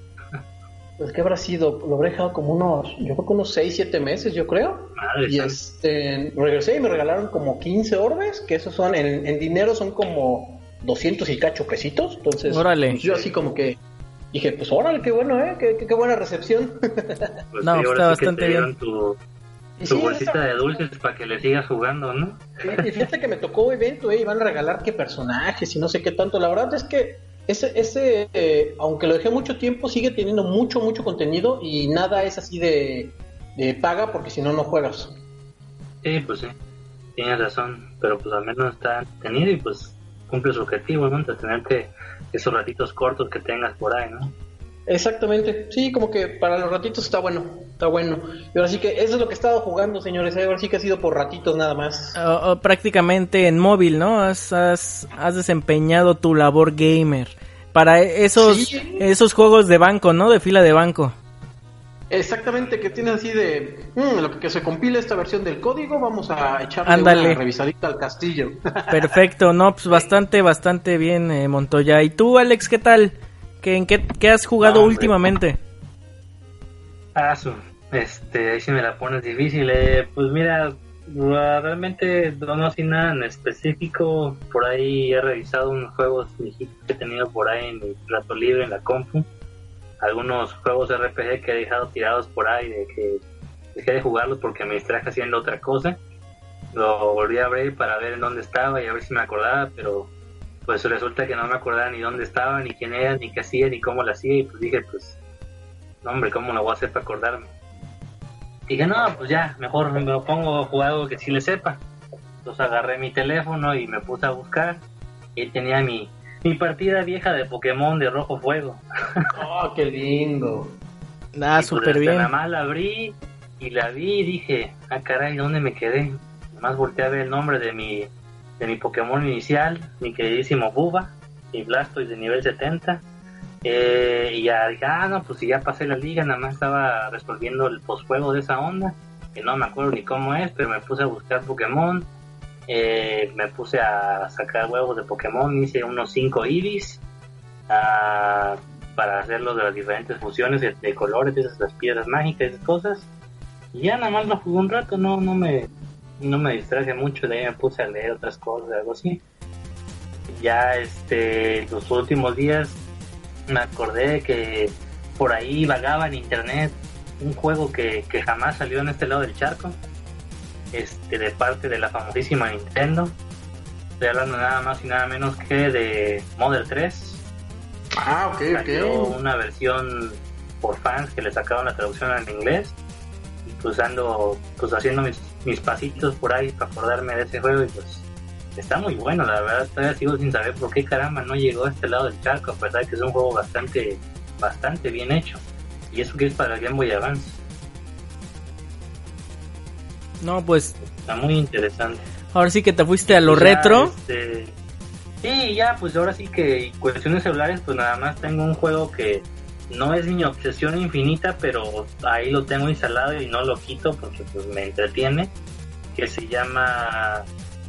¿Cómo se llama? Candy Crush. Ah, es este. Pokémon Magical Jump. Ah, ok. Madre. Esa sí no lo he escuchado. Eh, no sé si lo habían escuchado, pero pues básicamente tienes un Magikarp, le das de comer, Ah, ya, ya, ya sé cuál es. comida, lo metes a la liga para ver quién salta más alto, dependiendo de cuánta comida le has dado, cuánto poder tiene, y así lo repites hasta que te hartes. Entonces, no es un juego así que diga, ah, su bestia es el juego del año porque tiene la historia más asombrosa, porque no, porque pues, es un Magikarp, ¿qué más quieres? Un Magikarp, en toda su gloria y pues me entretiene porque cumple dos cosas que, que a mí me gustan para un teléfono, para un juego celular. En primera, no utiliza internet de ningún tipo para jugarlo, no necesita estar conectado a internet para poder jugarlo. ¿Qué quiere decir esto? Si en algún punto cuando no tenga internet, esté, no sé, en la calle, esperando el camión o en, ahora sí en la fila del banco, puedo abrirlo sin tener que estar conectado al wifi 3G o lo que sea y puedo jugarlo sin ningún problema y lo puedo jugar por la segunda cosa es que lo puedo jugar por un periodo corto de como 5 o 10 minutos y ver tangiblemente que estoy haciendo un progreso. Es técnicamente entra en la categoría de los juegos uh, hitless, los juegos que se juegan técnicamente solos, que mientras menos tiempo los estés viendo consigues recompensas de alguna manera, que son parte de mi adicción que tengo con los juegos celulares, pero pues ya he borrado muchísimos, nada más me quedé con ese porque pues es un Magic, está bonito y aparte ya ha tenido como 3, 4 Magicas dorados. ya, ya, eres, ya, ya eres el, el, señor de los Magikarps. Pues, oye, imagínate, toda mi vida jugando Pokémon y no he conseguido más que dos Shinies. Yo fíjate que, que aprovechando que metiste ahí Pokémon a, a este ratito geek, yo jugué Pokémon Red en el 98 en un Game Boy Tabique. Sí. Uy. Sí, sí, sí. También lo llegué a jugar, no, técnicamente no lo jugué en el Game Boy, pero sí lo jugué. no, yo, yo me acuerdo que esas, esas veces estuve, estuve, ¿cómo se llama? Chambeando en casa para, para juntar lana y comprarme mi, mi Pokémon Red, este, mi, mi, Super Game Boy Tabique y obviamente las pilas, porque esa chunche tragaba pilas, pero a lo bestia. Pues, Ah, qué caray, no, sí, es una, creo que una de las mejores elecciones si tienes un Game Boy, este, no, cualquiera, eh, cualquier juego de Game Boy, de, perdón, de Pokémon, ¿no? Ya sea azul, eh, roja, el de mis favoritos, y ya si tienes la amarilla, pues ya que mejor, ¿no? Así es, pero sí, sí ¿eh? hombre, la neta, considero un logro que de tanto jugar las diferentes versiones de Pokémon he logrado capturar un Shiny, ni siquiera uno, y era el que menos me pude haber esperado, imagínate, un Diglett Shiny. Después de quién sabe cuánto tiempo jugando y lo primero que me salí dice, no manches esa madre Shiny, dije, lo voy a agarrar. Y ahí está. Tengo la foto, tengo el screenshot tomado para que nunca se me olvide que agarré un Diglett Shiny. Perfecto. No, pues está bastante, Pero, pues, oye, bastante bien. Este, pues bueno, les platico rápidamente que he estado jugando y es que, como bien lo saben, eh, la semana pasada, sí creo que fue, no, ya tiene como dos semanas, ¿no? Que salió Super Mario Odyssey. No. Sí, Dos sí, semanas. sí, dos semanas. Pues bueno, ya, ya, ya acabé, ya acabé la primer tanda, es decir, ya pasé todo, todo Super Mario Odyssey de, de una pasada rápida, es decir, con apenas y 160 lunas, que estas famosas ya no son estrellas, son lunas, y pues como bien decían, el juego también empieza ya que lo terminas y se liberan, Sí. creo que son más de 600 lunas, imagínense. A su madre. Sí, aparte, según mi investigación, ahora sí que por videos de YouTube, puedes llegar a conseguir hasta 999 lunas. Ah, mira, eso ¿No está manches tantas? y eso desbloquea más trajes especiales que no sé si quieres que te los diga. Ah, tú platícalos, no, no, no, no, no me, no me molesta. A ver, platícanos. ¿Cuáles son los peculiares? Hashtag spoiler. este, creo que antes de, o cuando ya te has acabado el juego, creo que puedes desbloquear, poder comprar el traje de Mario 64. Eso es al terminarlo. Eh, te da ah, otra otro planeta, otro mundo. Y está bastante chistoso, eh, la verdad. Desbloqueas el mundo de Mario 64 y puedes también desbloquear el traje para que tú te veas como ese Mario de Nintendo 64 todo poligonal y feo.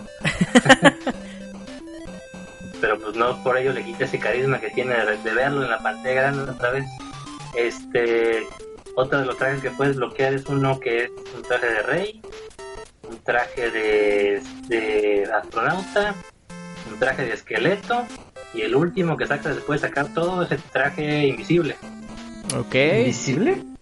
básicamente la gorra es invisible y te hace invisible a ti. Ok, está bastante chistoso. Eso y que mientras más lo vayas jugando, ya que hayas sacado todas las lunas, puedes conseguir todos los trajes que podrías conseguir utilizando los amigos. Ah, ah claro, claro. ¿Y todo eso? Podría ser este el traje de bodas de Mario, de Bowser, de Peach.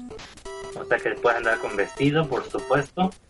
Eh, y te puedes también disfrazar de Luigi, por supuesto. Sí, está. Tiene, tiene bastantes peculiaridades en cuanto a los trajes, este, pues, a desbloquear, que de por sí de los primeros que tienes en por cada cada reino que visitas, este, pues te encuentras con los peculiares, ¿no? Que ya creo que el más famoso, al menos de por aquí de México, creo que es el que tienes como un zarape y un gorro, ¿no? Está bastante... Mario de zarape con, con sombrero. Con sombrero, exactamente. Está bastante peculiar y pues bueno, eh, para platicarles rápidamente, pues eh, realmente es lo que me mantuvo en estas en estas semanas pues jugando y realmente es un juego muy muy muy bueno. Eh, creo que ya lo decían varias notas ahí en la red que hacen mezcla de todos bueno de la gran mayoría de los de los juegos de Mario desde peculiaridades escenas en 2D con música en 2D y estas escenas eh, peculiares eh, en 8 bits.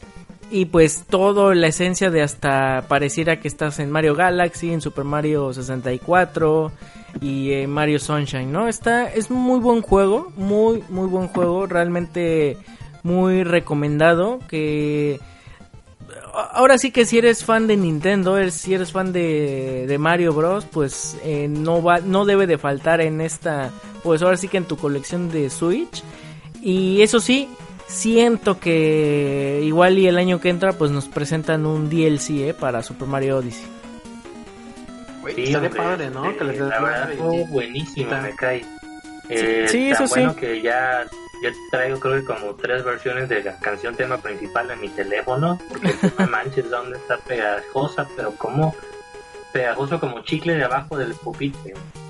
No, sí está, está bastante interesante ahí en, en la cuenta de arroba un poco de bits. Eh, de hecho, estas últimas semanas estuve compartiendo eh, videos, los mini videos que te deja subir el Switch a, la, a las redes sociales. Pues ahí si no les molestan los spoilers, pues véanlos, están bastante interesantes. Eh, y se dan una pues una peculiar forma de ver cómo se juega este Super Mario Odyssey que ya ahora sí que para cerrar este, este tema, eh, ¿cuál es el mejor juego de Switch hasta el momento? Eh, Super Mario sí es muy, muy bueno, pero honestamente me quedo creo que con Zelda, The Legend of Zelda Breath of the Wild. Es muy buen juego Zelda, la verdad. Creo que yo, yo al menos yo sí me quedo con Zelda, que es el juego del año de Nintendo. Zelda. Sí, hombre, está... Sí, se ve bueno. Se ve, se ve bien interesante el Zelda, la verdad. Aunque no, sé, como que siento que, si no le dedicas el tiempo, como que te vas a perder, ¿no? No, y fíjate que eh, eh, no he comprado yo el pack de DLC de Zelda, que de hecho en estos, ya creo que en estos días va, va a salir. Este, ya la como la segunda parte del DLC, porque la primera la dieron creo que en verano. Ah, correcto, sí, sí, sí va a haber otro DLC, tienes razón. Así que, pues creo que se llama algo de. Ay, de los. algo de honor y no sé qué, ¿no? Algo sí, algo de los campeones, no sé qué, que son estas cuatro. Eh, cuatro personajes que te acompañan, que eh, de hecho también van a salir los amigos especiales. Eh, está bastante interesante. También creo que por eso, por toda la historia, muchos también como que muchos también se quejaron de que no, es que ya no es Zelda y es que no sé qué. Yo siento que lo renovaron bien, lo renovaron de una manera muy buena. De, yo soy muy renuente a este tipo de juegos de mundo abierto. Pero creo que con Zelda, creo que me motivó a jugarlo y a, ahora sí que investigar todo esto del mundo abierto. Muchos recomiendan a que prácticamente desactives el mapa y que camines y te encuentres con lo que te tengas que encontrar y la verdad es que es muy bueno. O sea, ahorita ya con el... Creo que le he dedicado más de 100 horas al juego. Y, eso que ya le, ya le bajé bastante porque ya estuve jugando distintos juegos ahorita que han salido en Switch. Y ahorita con Super Mario Odyssey pues ya, ya le, ya, ya me dediqué un poquito más a este, ¿no? Pero ahorita con este próximo DLC que, van, que va a salir ya en estos días creo que sí me lo voy a lo voy a adquirir y pues creo que revitaliza nuevamente el juego, le das otra pasada, otras fácil 50 horas sin problema. Y pues sí, la verdad yo me quedo con, al menos de Nintendo de este año, eh, con The Legend of Zelda Breath of the Wild. Muy, muy buen juego, muy recomendado. Que de hecho también eh, les quería comentar que eh, la, el gameplay de la batalla con Ganon este, se los compartimos en la cuenta de YouTube de XLR Network. Ahí estuve jugando un ratito y ahí por si les gustan los spoilers también véanlo. Está bastante, bastante interesante. Porque tiene ahí prácticamente como un final ahí después de todos los créditos. Ahí tiene un final, le adelantan y véanlo. Está bastante, bastante interesante. Pues bueno, ¿qué les parece si vamos ya cerrando este tema del joystick de lo que hemos jugado? Y pues ya pasamos al tema principal para ya no ser tan largo este podcast. Y pues vamos con el tema principal aquí en Un poco de Bits eh, podcast.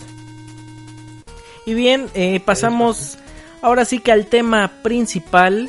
Y es que creo que es un tema un tanto, no quiero decir controversial porque creo que ya está más quemado que nada, pero eh, el, este tema de, de los videojuegos en móviles, si a ustedes les gustan, si valen la pena, y, bueno, de los juegos creo que Mopa, adentrarnos rápidamente en este tema y ya prácticamente dar como que nuestros comentarios tanto eh, de experiencia y personales, pues quién no se va a acordar de, bueno, quizás muchos no se acuerden de los que lleguen a escuchar el podcast, pero quién no se acuerda de esta famosa, este famoso juego de Viborita del Nokia de este, la viborita. de la viborita que era increíble que prácticamente eran puros pixeles eh, o sea el original eran puros pixeles después salió como una versión 2.0 ya con cuerpo y, y, bichos que ibas comiéndote este pero bueno quién al, tengo que preguntar a alguno de ustedes si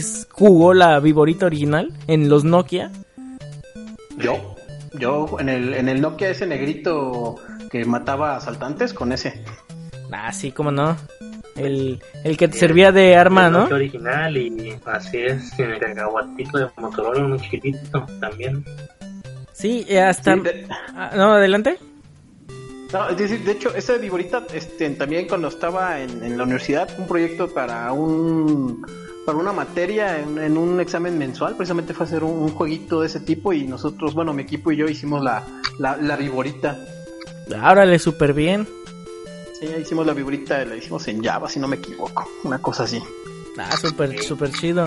Y dentro de, bueno, de todas estas cuestiones de la viborita, pues también, no sé si alguno de ustedes también les llegó, llegaron a ver, eh, no recuerdo el modelo, pero evidentemente era un Nokia, que ya era eh, una viborita 3D, así como en perspectiva y hasta aumentaba de velocidad eh, girabas como si se tratara de F0, así bien loco, está muy bueno la verdad, bien adictivo.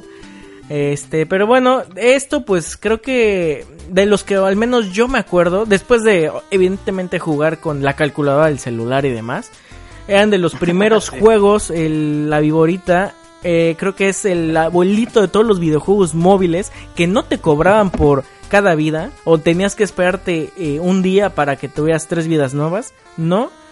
Pero pues imagínense que ya a, la, aparición de los smartphones, pero también quiero aclarar que eh, si bien decía Montoya que generó un, un, juego en Java, pues también antes los juegos tenían los inicios de los smartphones, también entre los Nokia con Symbian y demás, tenían juegos en Java.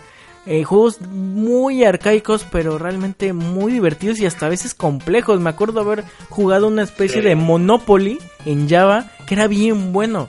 O sea, nunca lo terminé de jugar porque neta era muy extenso. Estaba muy, muy padre. No sé, ¿alguno de ustedes tuvo alguna experiencia en, en juegos Java en celular? En, en estos inicios de los smartphones. Antes de un smartphone como tal. ¿Algún juego que recuerden o alguna mecánica? Pues mira, en ese entonces acababa de obtener mi celular Nokia de los primeritos que tenían Bluetooth. ah, ok. Ya era de los que tenía pantalla de color, Bluetooth, y pues era los que empezaban a traer su propio cable para la computadora. Entonces, como obviamente me gustaba mucho esta cuestión, entre mi amigo y yo buscábamos páginas y páginas donde tenían donde poder conseguir los juegos de Java de las mejores versiones para tener que comprarlos directamente desde la tienda. Eh, no apoyo la piratería, pero pues oye, es lo que se ve que hacía en ese entonces. Este, básicamente todo juego que tenía versión para móviles de, de iPhone y cuanta cosa como el Príncipe de Persia, hasta ah, Doom, para, para eso sacaron su versión de Java y eran de los que más me gustaban. Uno que me gustaba, uno que era el Príncipe de Persia, que se veía como los juegos más nuevos de las arenas del tiempo y tanta cosa, pero básicamente era el juego original. El juego original de la versión de 2. Y estaba un juego de Doom, o Wolfenstein, no me acuerdo cuál de los dos era. Ah, muy buenos. Básicamente era. No era el FPS, era una versión así tipo tipo RPG, porque matabas monstruos, subías de nivel, obtenías puntos, armas, cuanta cosa que lo hacía bastante interesante, era de los que más me acuerdo que jugaba. Y uno de mis favoritos que esencialmente jugaba con todos mis amigos era el juego de los de los gusanitos, el juego de ah, Worms. exacto, eso es lo que tenía para y le decía, ahora voy a la recta. Y dice, sobres, ¿cuánto le entras? No, pues órale, cuatro. Ahí está, de cuatro, acabar este, el turno y de pasar el soldado le vas tú. Exacto. Pero no seas ojete, juego de honor. No le digas que va mi turno, va a ser tuyo. Pues sí, hombre, si no te mataba a tu gusano ni te das cuenta. Sí, era muy un clásico. Verlo en un móvil en ese entonces, creo que ya estamos hablando más de 10 años, creo. Este está muy muy bueno, a pesar de que digo, lo comparas con un juego móvil de hoy en día, ese juego corría creo que a 3 cuadros por segundo y no te importaba absolutamente nada. Eh, era increíble. ¿Y tú, Montoya, algún juego que recuerdes mucho en Java de en estos inicios de los smartphones? Yo me acuerdo mucho, había un shooter, más que la verdad es que no, no recuerdo bien el nombre, pero era un shooter así como, como tipo shooter vertical de los de los de arcade. Me acuerdo que había uno así, nada más que realmente no, no recuerdo mucho el, el nombre y este y me acuerdo que ese te, clavabas porque como como tenías la especie como de crucecita en, el, en los celulares en, me acuerdo mucho en un Nokia igual de pantalla de color no me acuerdo el modelo este tenías como que la crucecita y con ese te, te, movías y todo y disparabas no me acuerdo con el 5 una cosa así y este pues la pantalla así pequeñita no ayudaba mucho como para decir güey voy a voy a esquivar las balas o algo pero así que eran como de naves sí era como de naves ¿no? parecido a un Gradius, pero no era un Gradius, porque el Gradius sí es muy, muy, este, es muy icónico y lo, lo, reconoceríamos así sencillamente, pero aparte Gradius es, es horizontal y este ah, era vertical, digamos que es hacia arriba. Entonces era como un Aerofighters. Ándale, como un Aerofighters, ándale, algo así. Pero no es que no me acuerdo el nombre, y, era de esos, eh, justamente como tú decías, Alex, este, era de los que encontrabas por ahí, lo metías al teléfono y si jalaba, ah, qué chido, y te pones a jugar un rato. Porque luego bajabas mugre y media y de todo lo que bajabas jalaba un 5% de lo que habías bajado. Eso sí, la verdad. de hecho, ahorita que lo dices, creo que si no mal me acuerdo, tengo una carpeta en mi compo justamente de eso.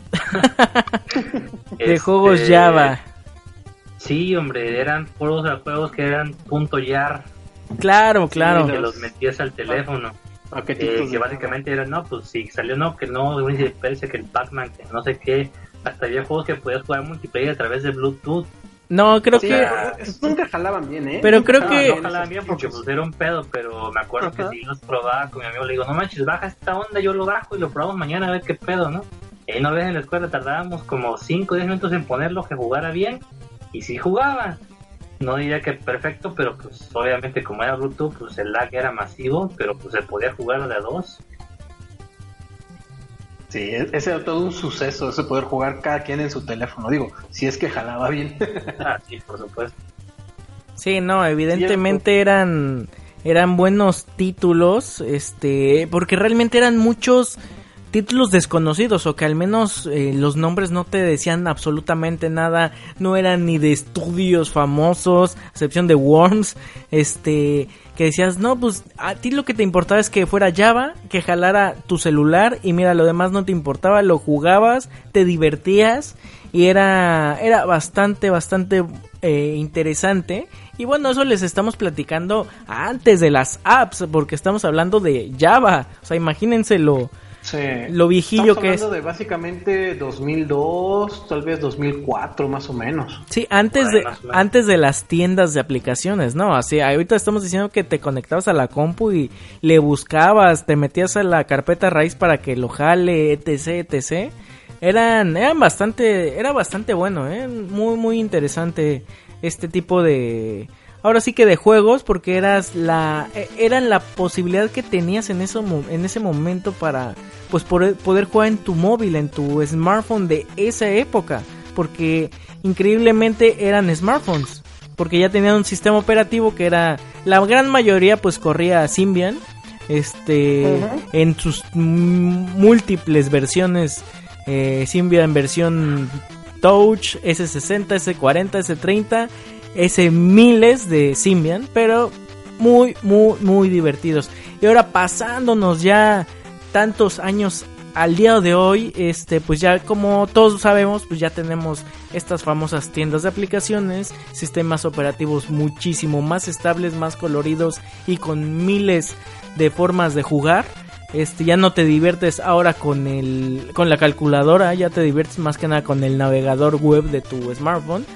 Y pues bastante bastante peculiar. ¿Cuál qué juego eh, móvil eh, hablando desde el inicio de tienda de aplicaciones se acuerdan haber jugado de los primeritos? O sea, uno que se re- que recuerden claramente. Tienda de aplicaciones. Mm, a ver. Hombre, yo voy a tener que revisar mi historial de descargas. Bu- Bueno, bueno, pues, mientras mientras lo piensan y hacen memoria, yo sí me acuerdo de uno y fue en, fue en el primer iPhone, este, bueno, de los primeros iPhone que llegaron aquí a México, que me parece que fue hasta el 3G, el que llegó a México. Este, me acuerdo mucho eh, que usaban la tecnología eh, del giroscopio y es este jueguito de que tú enderezabas, o sea, lo ponías en, en una parte plana y ya lo alzabas y era el juego de esta caniquita que pasaba por una por un laberinto Ah, y ya, llegaba ya, al ya, agujero. Eso no manches, al menos a mí me impactó, dije, no manches, esto literal es del diablo, está increíble que pueda identificar el movimiento, eh, sientas, o sea, cómo pasa la caniquita de metal y llegue al, al agujero, ¿no? Esa, ese fue mi, de los primeros mo- eh, juegos de smartphone ya de esta generación eh, que pude jugar y realmente a mí sí dije, no manches, esto está increíble. No sé si alguno de ustedes este, pues, haya, haya recordado alguno de esta época, sea Android, iOS, BlackBerry. Fíjate que yo no, no, no me acuerdo, fíjate, ya, ya, ya a nivel de smartphone, o sea, ya un smartphone como tal, no me acuerdo de algún juego así muy que haya dicho wow o alguna cosa así, fíjate, como que no, como que yo ya después, ya con, con los iPhone, me acuerdo, a partir del 4 como que ya había juegos un poquito más elaborados, pero antes del 4, digamos el 3G, 3GS y el, y el normalito, digo, en esa época apenas, apenas iban haciendo Android en la versión 1.6, entonces tampoco había mucho, mucho, mucho, este, digamos, mucha variedad. Entonces, fíjate que me está costando mucho trabajo encontrar alguno, ¿eh? ¿Y tú, Alex, te acuerdas de alguno más o menos por ahí? Bueno, ya después de acordarme más o menos viendo mi lista de historial, ah, eh, pues ahora sí que eh, de los primeros que recuerdo haber bajado directamente, eh, estaba este del muñequito este verde donde tenías que cortar la cuerda. Ah, Cut the Rope, claro. Cut the rope. Ándale. Muy, muy Ese bueno. Es de los que más me acuerdo que fue unos que empecé cuando dije, no manches, ya tengo la tienda, ya puedo empezar a jugar a cosas aquí. Pero honestamente en ese entonces lo que más me interesaba era hacer que mi teléfono se volviera un sistema de entretenimiento. Entonces lo que hacía era que pues conseguir primero un, un reproductor de música, Ujú, ya le metía exacto. mis canciones para ahora sí mi listado de como no sé tres cuatro carpetas diferentes. Y pues lo primero que le metí ahora sí que directamente fue un emulador de Game Boy Advance. Perfecto, tú lo hiciste muy, muy bien. sí y ya pues lo primero que jugaba ahí era pues era Pokémon, Pokémon, WarioWare o, o alguna otra costilla de Game Boy Advance no mucho porque pues obviamente era el teléfono no lo ocupaba demasiado para eso pero lo ocupaba para esos tiempos muertos más que nada era ese de Cut the Rope y luego uno que se llama Pixel Dungeon no si lo conozcan lo hayan escuchado Me, me suena, a mí me suena. Pero pero fíjate que son juegos bien recientes, ¿eh? El Hood the Rope es de 2010. Sí, pero ahora sí que como tuve smartphone sí me tardó un poquito en un smartphone. Eh, sí, la verdad cuando ya cuando andaba en la uni todavía por ahí del 2000 ¿2000 qué? 2009 no tenía smartphone como tal, tenía todavía mi teléfono de Bluetooth. Sí, Eh, claro. Un claro. año después, como por ahí el 2010, fue cuando ya tuve un smartphone ya Android directamente. Y, y bueno, Este- cabe, cabe también mencionar que, que tiendas de aplicaciones así como tal, creo que fueron lanzadas, creo que si bien recuerdo, en el 2008, ¿no? Porque en el 2007 se lanzaba el primer iPhone sin tienda de aplicaciones. Y creo que fue hasta el año siguiente cuando ya salió la primer ice, la, perdón, la Apple Store o la App Store, perdón, que fue ya en el 2008, así que pues sí fue prácticamente en esos en esos años ya como tienda como tal, porque en contraparte creo que Android apenas estaba naciendo, ¿no, Montoya? Sí, más o menos, Sí, ¿eh? más o Según yo recuerdo, Android, en la versión 1.6 ha de haber salido 2000, eh, mm, ¿qué será? 2007 tal vez. No, no es cierto, porque si nació el, el, el ¿cómo se llama? El App Store. Déjame checar, eh, fíjate que ando medio perdido con esa fecha de Android 1.6. Oh, Sí, ah, 2009, 2009, ya Ah, encuentro aquí. Está, ya me acordé exactamente cuál fue los primeritos que metí. Eh, era el Pixel Dueño que te digo que es donde eliges un este personaje, ya sea un guerrero, un mago o un arquero, y se va metiendo un calabozo donde tienes que ir encontrando comida para que no se muera de hambre, pociones para que no lo maten, y armaduras y cuantas cosas, y a ver qué tan lejos llegas.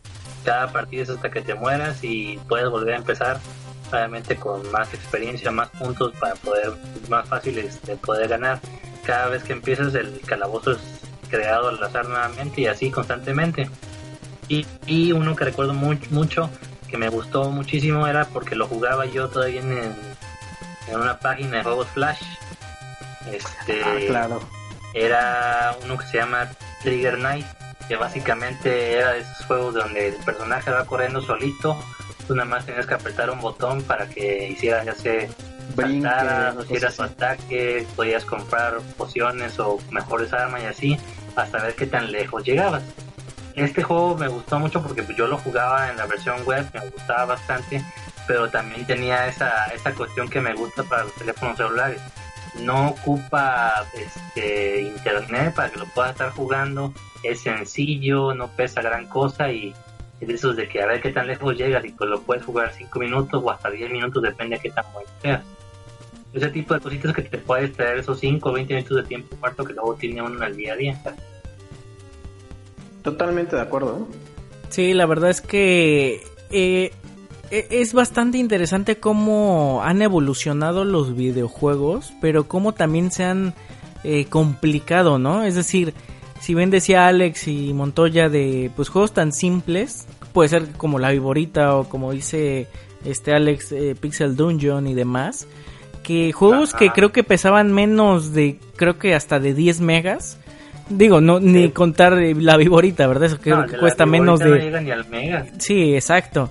Este y actualmente eh, creo que han evolucionado obviamente para intereses de, de, las grandes empresas porque pues estamos hablando de microtransacciones modelos de negocios completamente distintos que tienes que estar conectado en internet para validar tu sesión etcétera.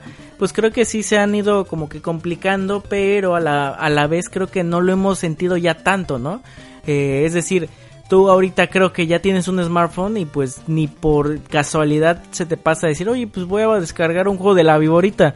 Pues no, evidentemente no, porque ya tienes una miles de opciones distintas.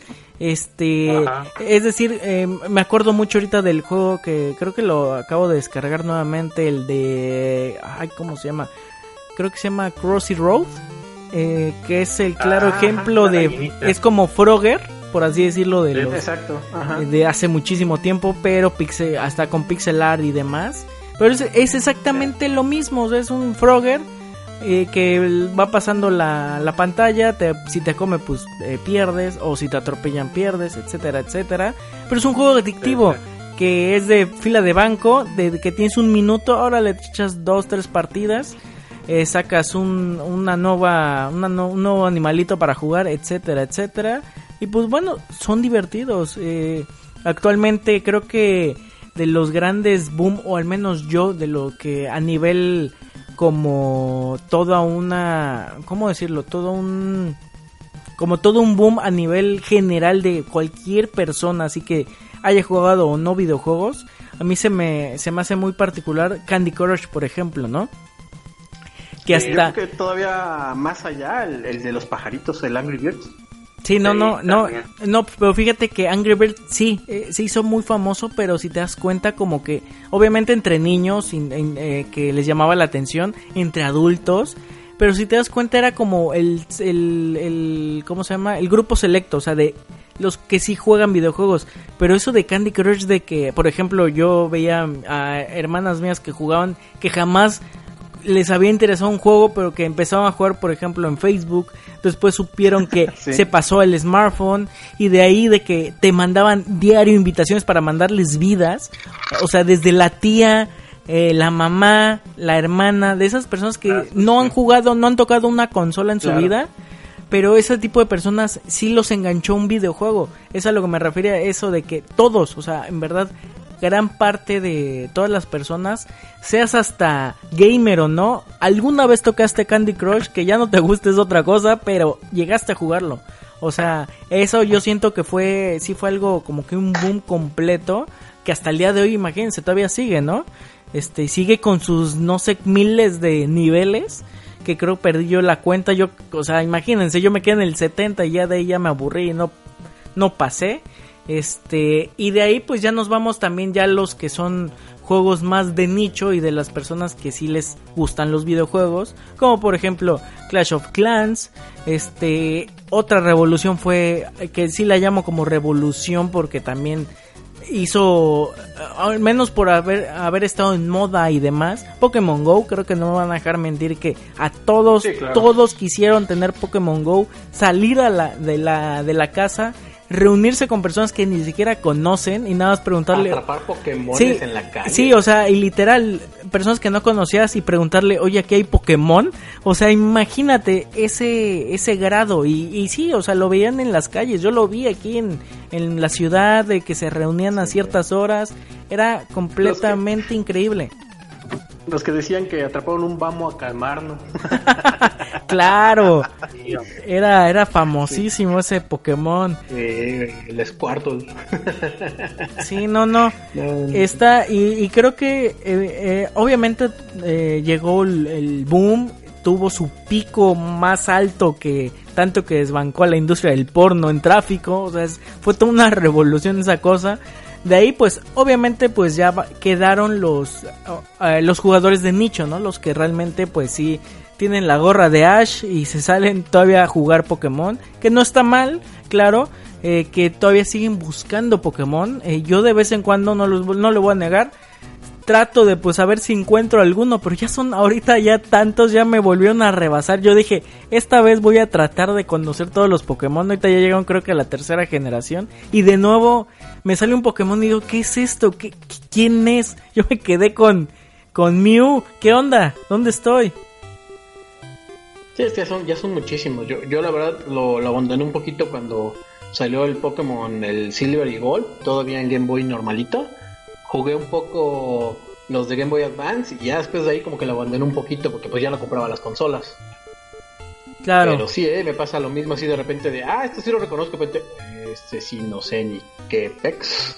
Sí, no, él eh, hace muchas emisiones, eh, lo platicamos aquí en este mismo podcast, este, decíamos que hay hasta un Pokémon helado, un Pokémon bolsa de basura, o sea, neta, ¿existe eso en Pokémon? Bolsa de basura. Sí, ¿cómo se llama, se Alex? Llama Garbodor. no Garbodor. puede ser. O sea, como Garbage o algo así. No, no puede ser. Al rato, ¿qué, qué, qué falta en Pokémon? El ¿Pokémon las- cerveza? El de nieve era Vanilux. Tenía evolución en el lado doble. No puede ser. Aguado, déjame re los nombres directamente. No aquí tengo la- manches. la- No, el ya, o sea, de plano, ya ah, hacían Pokémon de lo que Ah, sea. mira, el bolsa de basura primero se llama Trubish y evoluciona en Garbodor, que es una bolsa de basura más grande. Una bolsa, una bolsa de basura negra, ¿no? De blanca pasó a negra. No, es verde y se le ve la basura saliendo, se le como que se rompió, pues. Está muy botán eso. No, sí está interesante. Ándale. No, y, Algo así, y el que es y, ¿Qué te digo? Son tantos Pokémones. La última vez me acuerdo que te dije la cantidad que eran. Habíamos quedado que eran como 500 y 700. Ya van en, creo que ya van en 700 y garra, ¿eh? sí, van como 700 y cacho. 249, algo así. Imagínate, no, no puede ser, ya son son demasiados eh, Pokémon.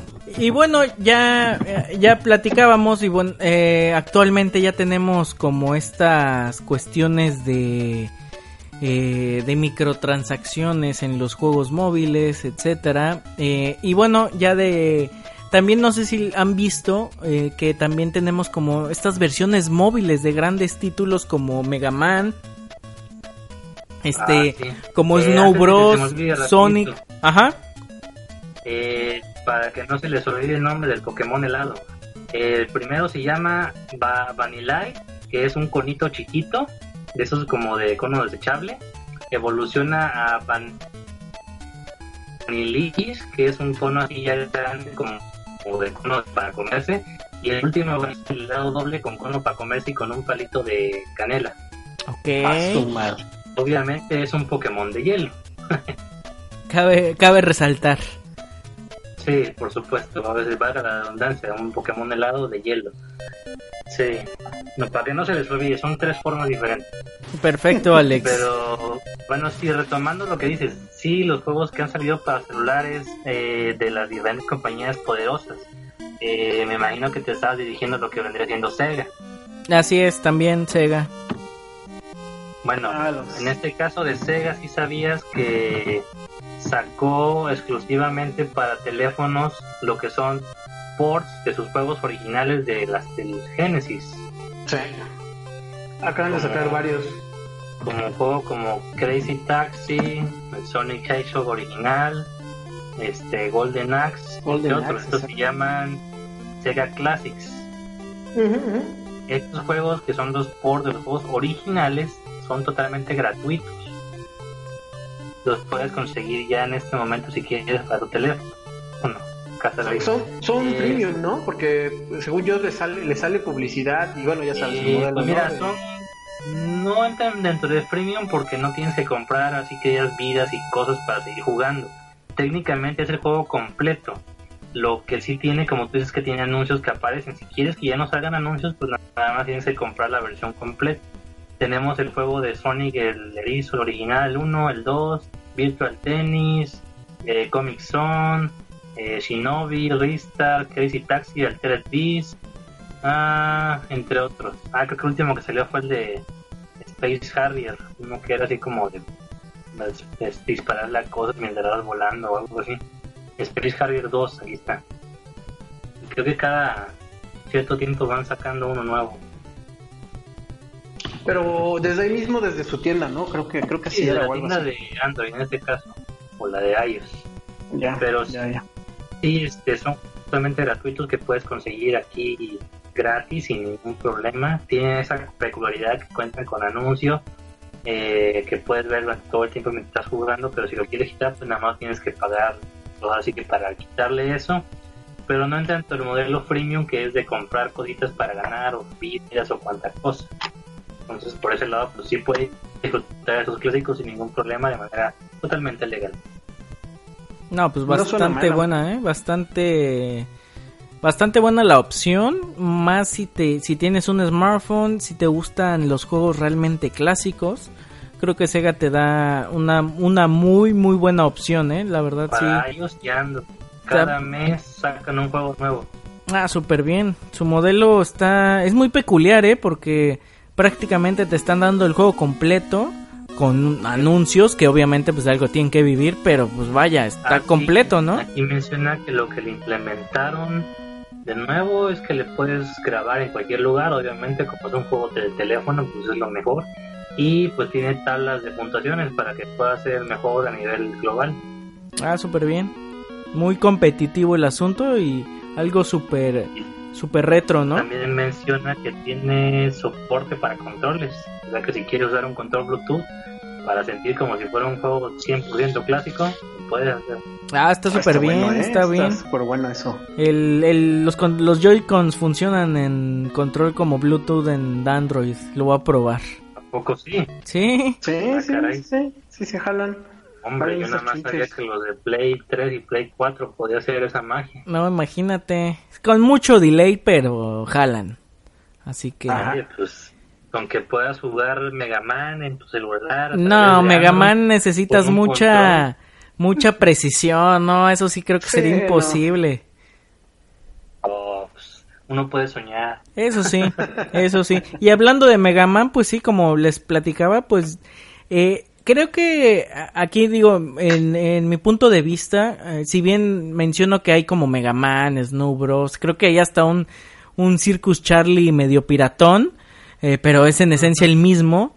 Eh, y como dice Alex que está el Sonic y algo, lo único que a mí me molesta de juegos móviles, o sea, de este tipo, ¿no? De, de, de ports de juegos clásicos, es el control. A mí de plano yo no me puedo acostumbrar con un control táctil, es decir, que tienes esta cruceta virtual en pantalla y botones que no son botones, pero son virtuales.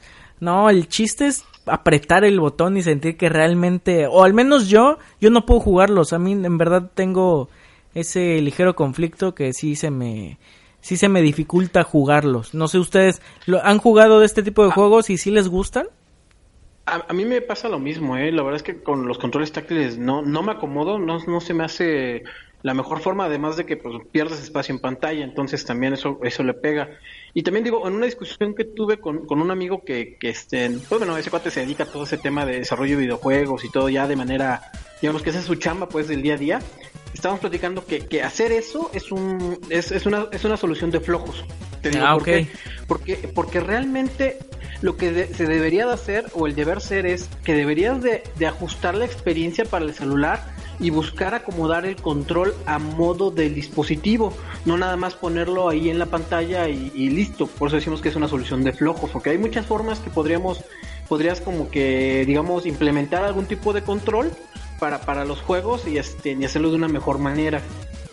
Mira, tienes toda la razón. Justamente era, eh, me has quitado las palabras de la boca. Eh, realmente yo no estoy ahora sí que diga 100% acostumbrado a los controles de juegos táctiles, pero también el hecho de que haya jugado mucho, en este caso, los simuladores de Game Boy Advance en mi celular, me ha acostumbrado un poco más tipo de controles. Sí tiene esa desventaja que tú mencionas y de hecho es algo que me gustaría mencionar hay de dos tipos de juegos.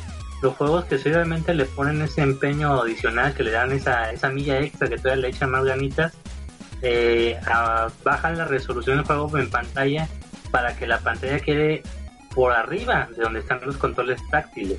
Para que al momento de que tú mismo lo estés presionando con tus pulgares, no te estés tapando la pantalla, porque pues básicamente es contraproducente. Este, que creo que es una de las ventajas que ofrece esta, esta modalidad de juegos de Sega eh, hay, como tú mencionas, otros juegos que no tienen esta opción de que en su pantalla misma meten los mismos controles dentro de la, de la resolución del juego, lo que pues obviamente te obstruye la pantalla. Las este, opciones que ofrecen algunos es que tú puedes personalizar este, el layout de esos controles táctiles para que no te obstruyan tanto en pantalla, pero pues que al fin y al cabo queda a merced de pues, los mismos pulgares que están oscureciendo la pantalla. Por eso es que no todos los juegos funcionan con este mismo tipo de, de sistema.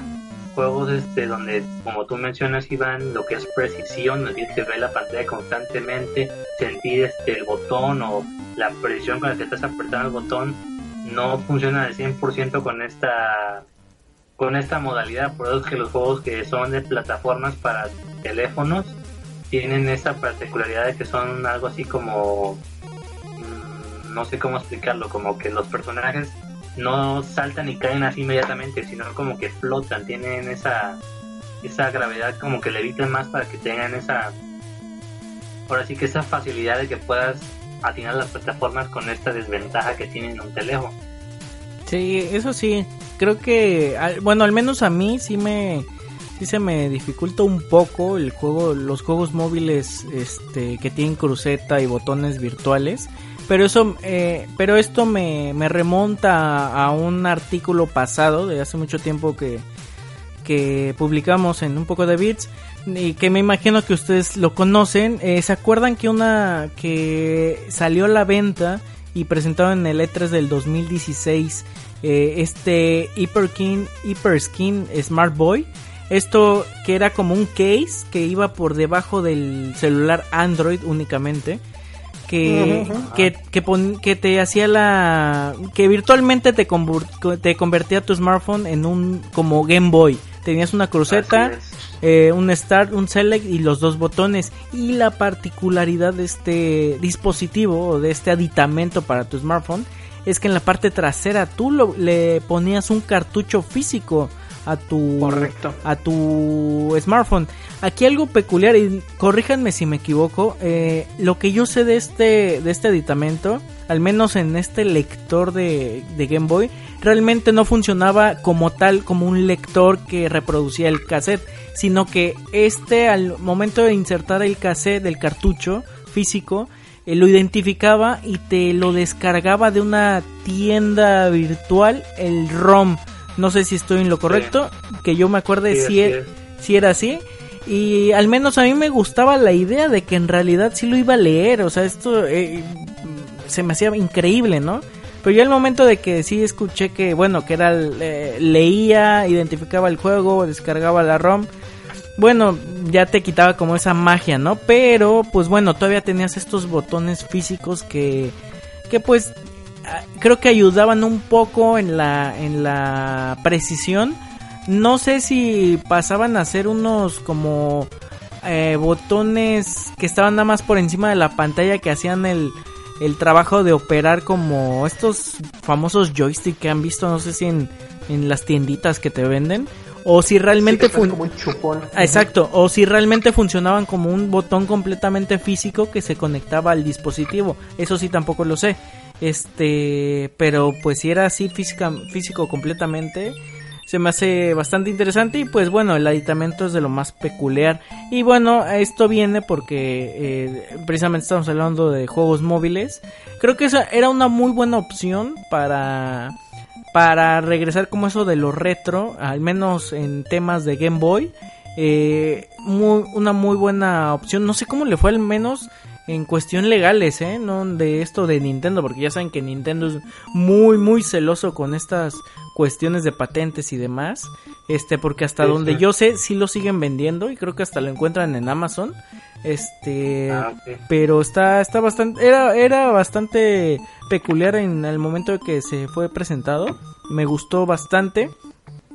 Y creo que sería una de las opciones con las que sí podría jugar un, este juego en emulación, al menos en el celular. Pues sí, mira, una opción así también para eso, o al menos me imagino que también fue una solución posible para esto, justamente es lo que me platicó un amigo, este, que un día navegando en Mercado Libre se encontró básicamente lo que era, ahora sí que podré decir que era una consola móvil, que en realidad era como quien dice un este, dispositivo Android pero ya en lo que vendría siendo la forma no era un teléfono en sí, sino que tenía ya los, botones físicamente. Era la pantalla, los botones este tipo Game Boy, LR, DA, Star Select y la cruceta y todo eso en un dispositivo Android. Entonces, este básicamente pues ahora sí que era una consola móvil, porque pues teniendo el Android pues nada más tenías que cargarle el juego emulador o software adecuado para poder jugar este, los diferentes clásicos que tuvieran en mente. Y pues este mi amigo me ha comentado que pues ahora sí que se fue a lo básico. Tiene sus juegos de Pokémon a la mano o algún otro clásico que tiene en mente y cuando tiene un tiempo muerto en vez de utilizar el teléfono saca su dispositivo este y como si estuviera jugando un PSP o un Game Boy en la calle como tal. Sí, no está. De esta manera fue una de las soluciones que le dieron a este a este esta problemática que tenemos con los teléfonos táctiles.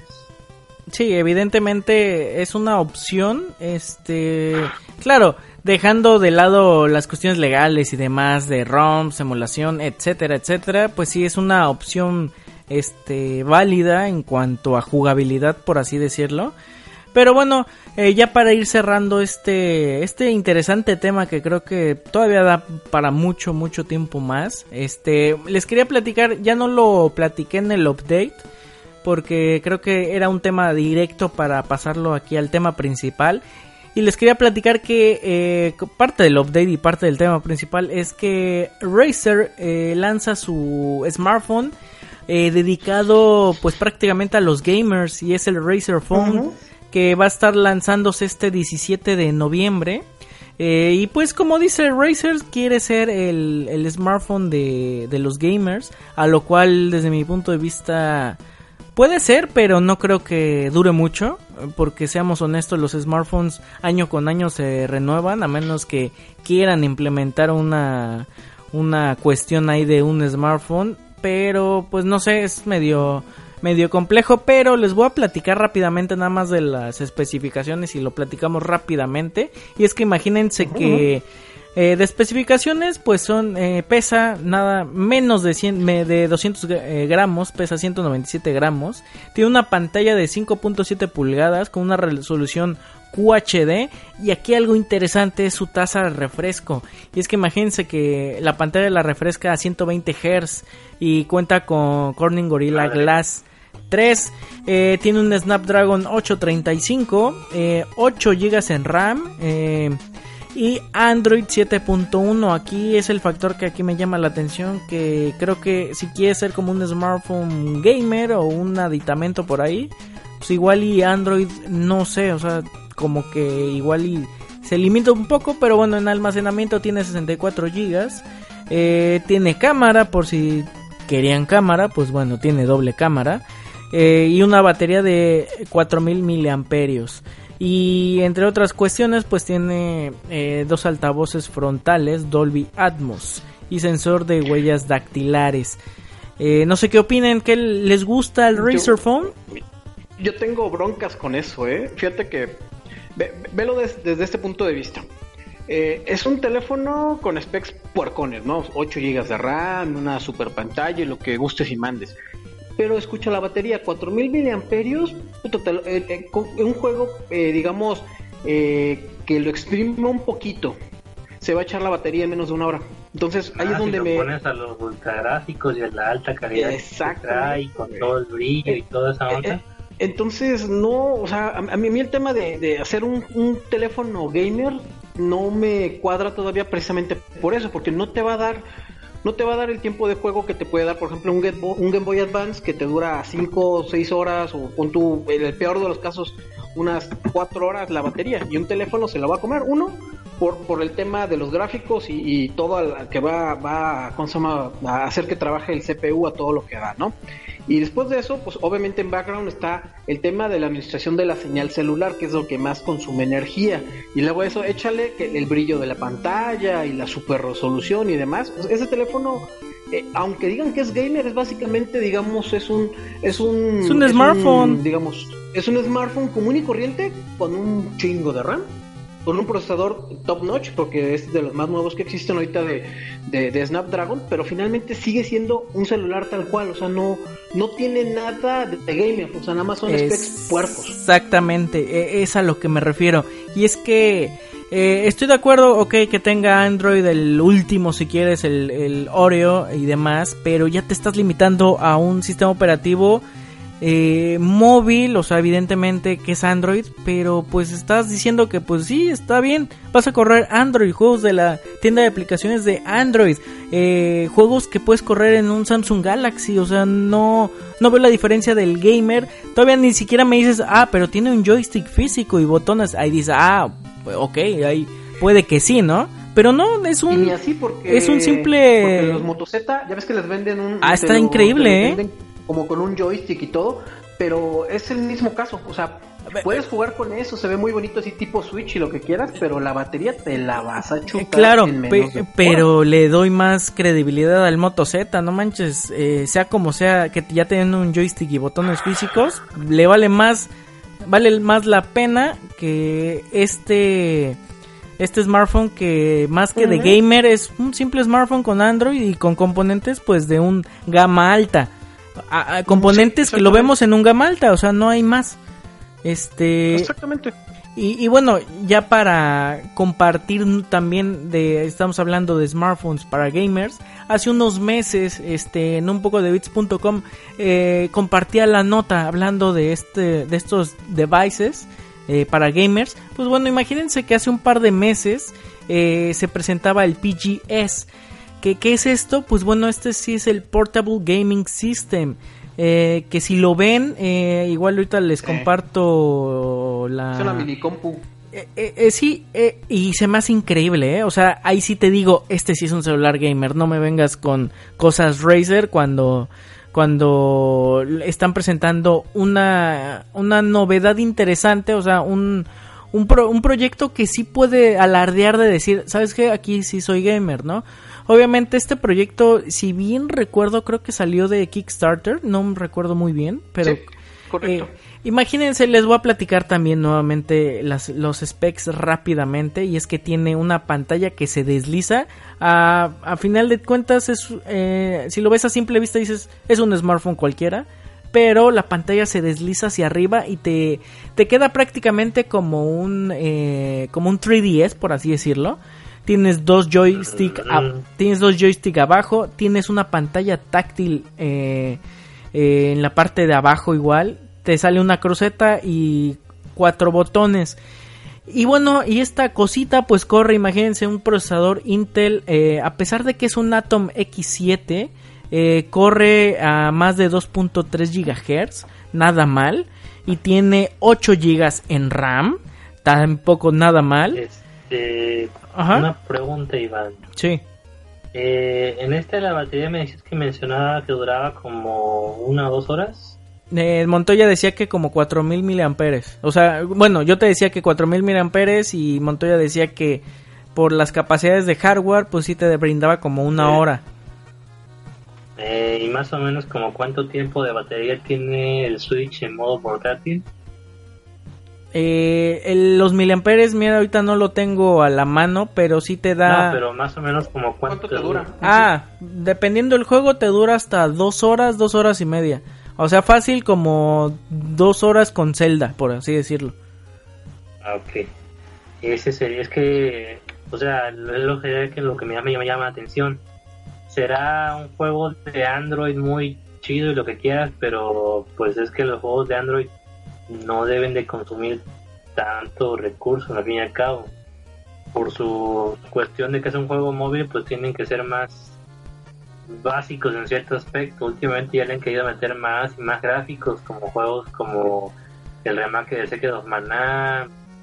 Sí, este, pero lo, lo, que sucede con ese este Alex es este que por ejemplo el Switch es un dispositivo dedicado, nada más está corriendo el juego y la parte, digamos, de red.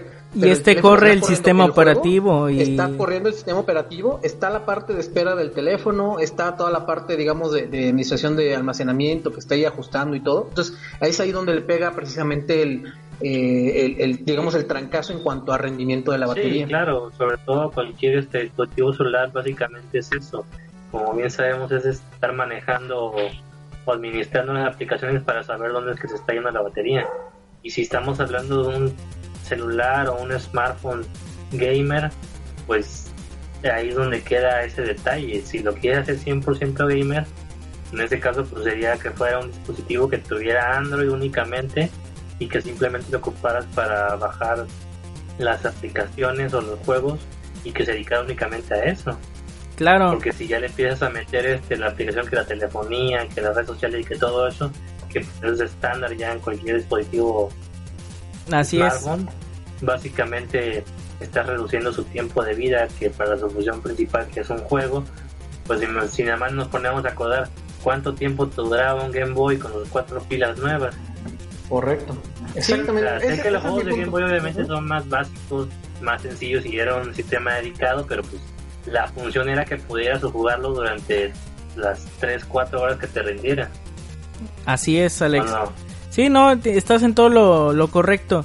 Y bueno, imagínate. puede funcionar, pero si lo hacemos que sea un dispositivo que tenga una pila así matona y que dure, no sé, 3, 4 horas o ya muy exagerado las 24 horas, se va a hacer un dispositivo todavía más caro de lo que ya es, si no es que ya dijiste el precio más o menos.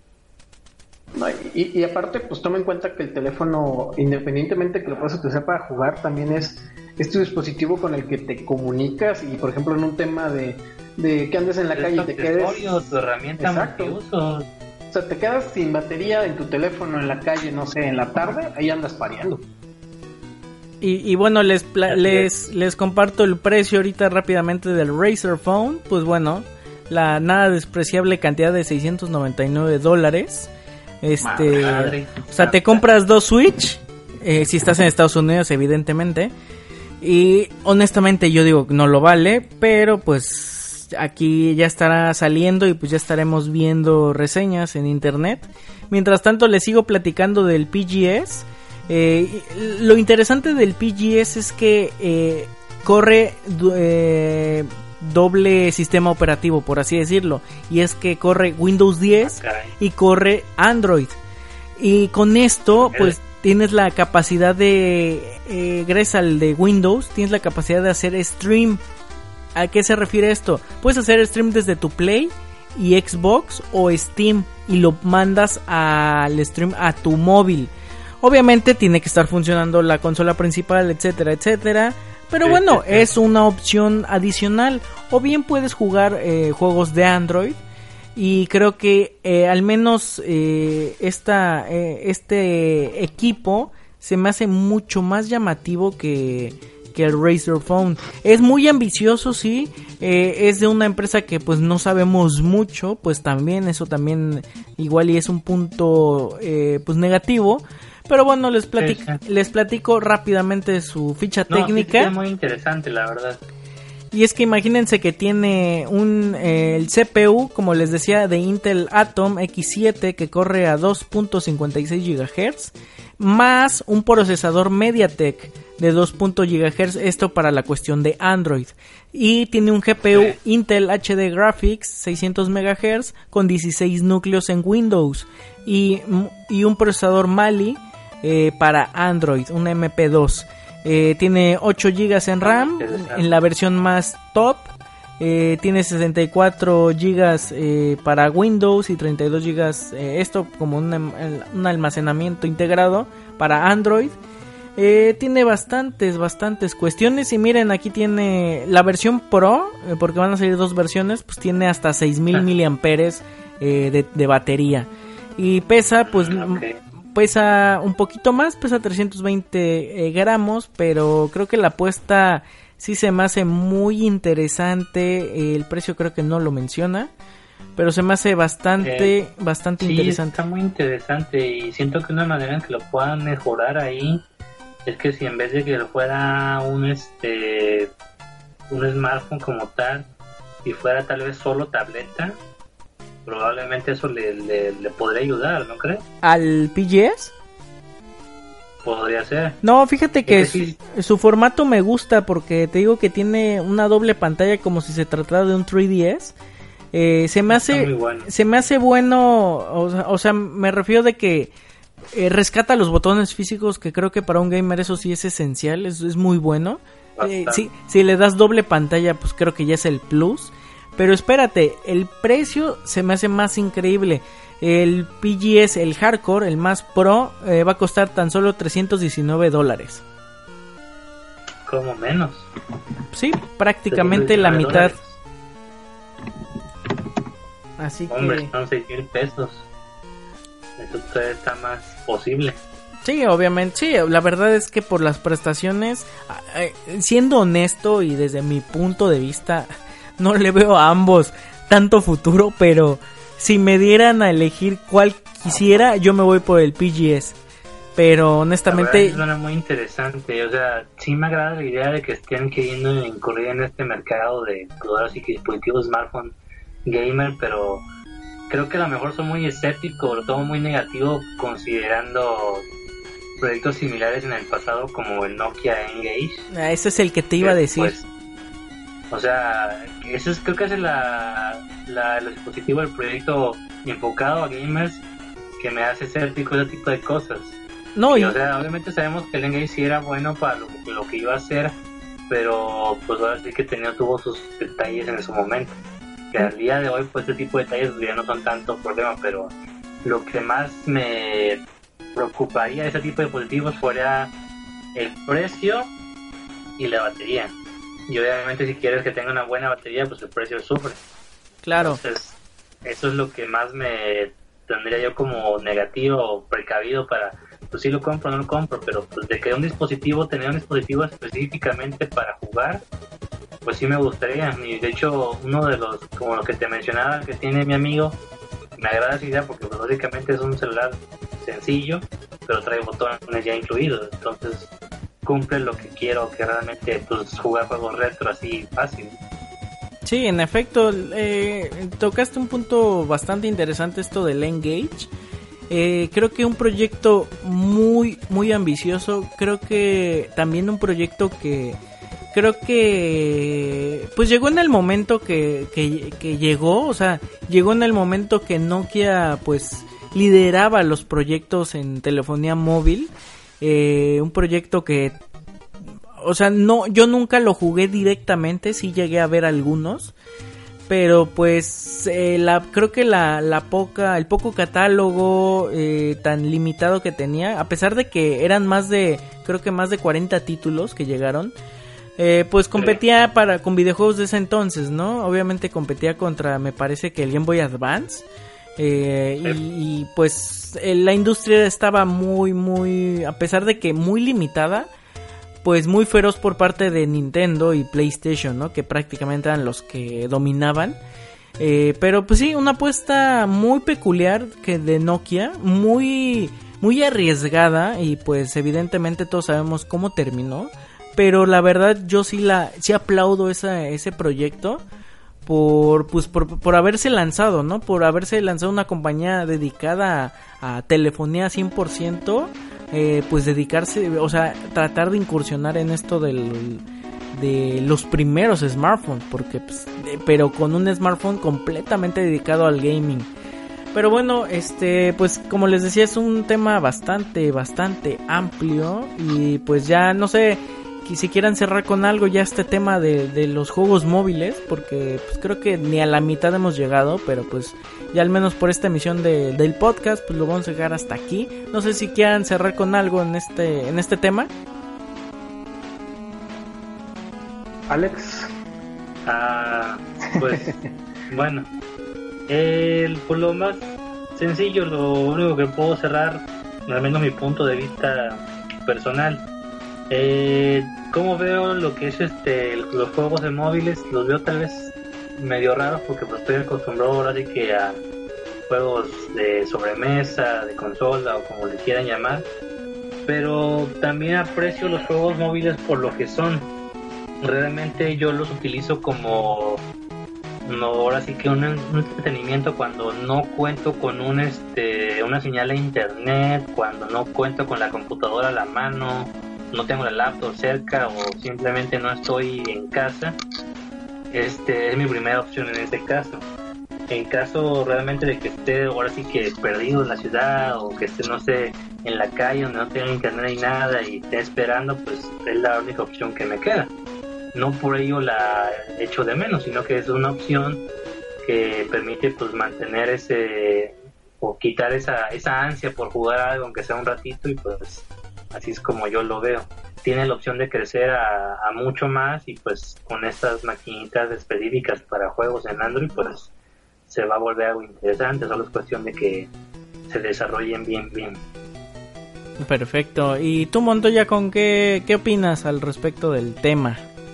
Mira, yo, yo lo que creo todavía es que eh, los juegos móviles eh, son, son todavía muy casuales. O sea, todavía no hay la tecnología como para hacer algo un poco más allá eh, que con un dispositivo dedicado. Por ejemplo, yo sí soy de la idea de este, si tengo, no sé, un Game Boy, un 3DS o un Switch, la verdad es que yo creo que el esfuerzo sería irte hacia ellos para, para la parte de juegos y tu móvil, pues, este, para otro tipo de cuestiones, ¿no? Porque la verdad es que no son tan...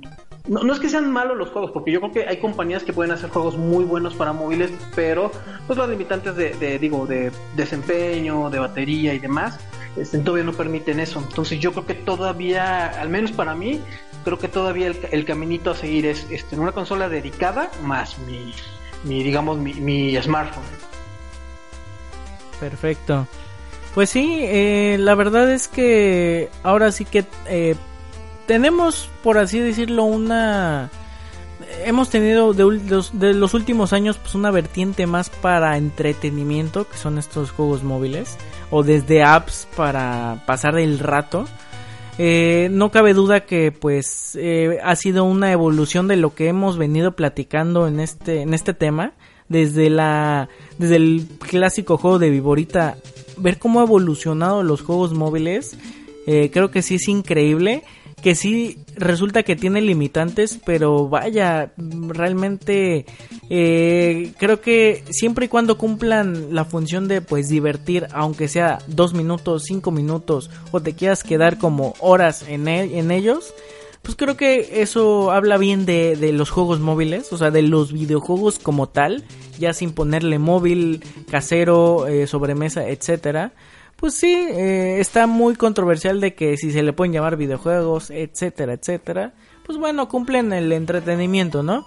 Eh, pero sí, evidentemente yo también apoyo esto de, pues, eh, sí optar por una, al menos yo, por, por las por las cuestiones técnicas de no contar con un control físico, un joystick físico y demás, a mí al menos sí se me complica y no me han enganchado tanto, más que los juegos ya saben, los que son táctiles, Cut the Rope decía Alex, este, este juego que usan los, las grandes capacidades de un smartphone como el giroscopio y demás, la realidad aumentada con las cámaras como Pokémon Go y demás, eso sí es son buenos este buenas opciones. Igual y abren abren la ventana para que ya sea las consolas portátiles o crezcan en ese aspecto integren más hardware o demás. Y pues bueno poco a poco lo hemos visto no digo el resultado ahorita es el Switch que tiene una gran movilidad y tiene esta cuestión híbrida que al, al menos a mí se me hace tan mágica eso de poder ponerlo al dock y automáticamente ya se te reproduce en la pantalla y demás. A mí se me hace increíble. Eh, pues se ve que es una que ha sido una larga evolución de toda esta toda esta cuestión de los videojuegos, ¿no? No me no me convencen por completo los juegos móviles, pero en, no cabe duda que van a seguir van a seguir evolucionando y vamos a ver pues eh, qué nos espera, ¿no? ¿Qué van, cómo van a evolucionar eh, quién sabe, o sea, muchos se dicen que si el futuro está en los móviles, que si Nintendo se va a los móviles, que si los móviles van a desterrar todos los juegos, etcétera, pues ya saben, son mil y un teorías que están hoy en día, pero bueno, pues ya saben, una opción más, pues eh, creo que son los juegos móviles, eh, ya sea para juegos rápidos, para juegos de un ratito, juegos para enajenarte un buen rato y demás, pues es una muy muy buena opción. No es la mejor, pero es buena opción. Y pues bueno, ya para ir cerrando ahora sí este podcast que creo que Nos excedimos un poco, pero no importa porque la plática creo que se armó bastante, bastante bien. Dejamos varios puntos, pero creo que los vamos a retomar para ya la, la emisión siguiente. Y también parte de la emisión, bueno, de próximas emisiones, este, pues les comparto que tenemos ahí una encuesta en Twitter eh, de arroba un poco de bits que en general dice qué consola crees que se llevó este año 2017 eh, al, al último refresh de esa encuesta vaya que entre las entre las opciones está el Xbox One X PlayStation 4 Pro y Nintendo Switch. Eh, va ganando Nintendo Switch. Y algo muy peculiar es que también puse PC y nadie ha dicho que la PC así que Está bastante, bastante interesante. Este, pues bueno, ahí les comparto, chequenlo y vamos a platicar próximamente de este tema de, pues ya estamos cerrando el año y pues vamos a platicar de, pues para nosotros, cuál ha sido como que la consola o la compañía que creemos se ha llevado como que los mejores, o sea, los reflectores, las mejores palmas y demás. ya estaremos platicando próximamente y les compartimos ahora sí que la la, el desenlace a esta encuesta que los invito a que chequen en arroba un poco de bits. Y pues bueno, ahora sí, yo me despido, no sin antes pues despedir a mis compañeros eh, de un poco de bits eh, y que nos compartan sus redes sociales y, paso a despedir a Alex. Alex, si nos puedes compartir tus redes sociales. Por supuesto, este, me pueden seguir en Twitter en arroba Standayan, como gusten pronunciarlo, para que podamos seguir la plática podamos este, continuar con aquellos puntos que quedaron en el aire, pero pues podamos ahora sí que enriquecer este tema. Perfecto, Alex. Y Montoya, si nos compartes igual tus redes sociales y proyectos en los cuales participas. Claro que sí. Bueno, a mí me encuentran en Folken718, Folken con cada kilo. Y este también ahí participo en la parte de la Hermandad del Vado y pláticas de puros papás en arroba los del Vado. Y pues ahí estoy a la orden, cualquier eh, duda, pregunta, comentario, este, sugerencia, etc, etc. Perfecto. Pues bueno, yo me despido. A mí me pueden encontrar en mi cuenta personal que es arroba arquiva y chica. Y los también no me puedo ir sin recomendar a que pasen a escuchar todo el contenido que tenemos en arroba estudio geek xlr que nos brindan parte de sus instalaciones para poder grabar y compartir nuestro podcast que es un poco de bits podcast. Chequenlo en xlr.network. Eh, visítenos también a nosotros en unpocodebits.com para seguir la plática, las notas y demás chismes de la red. Nos vemos en la siguiente emisión de Un poco de Bits Podcast y gracias y bye. Buenas noches a todos. Bye bye.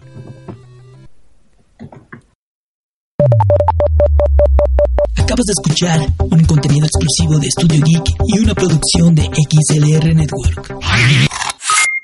Para escuchar más contenidos, visita la página web xlr.network. Síguenos en nuestras redes sociales, Twitter, arroba Studio Geek XLR y Facebook como Studio Geek.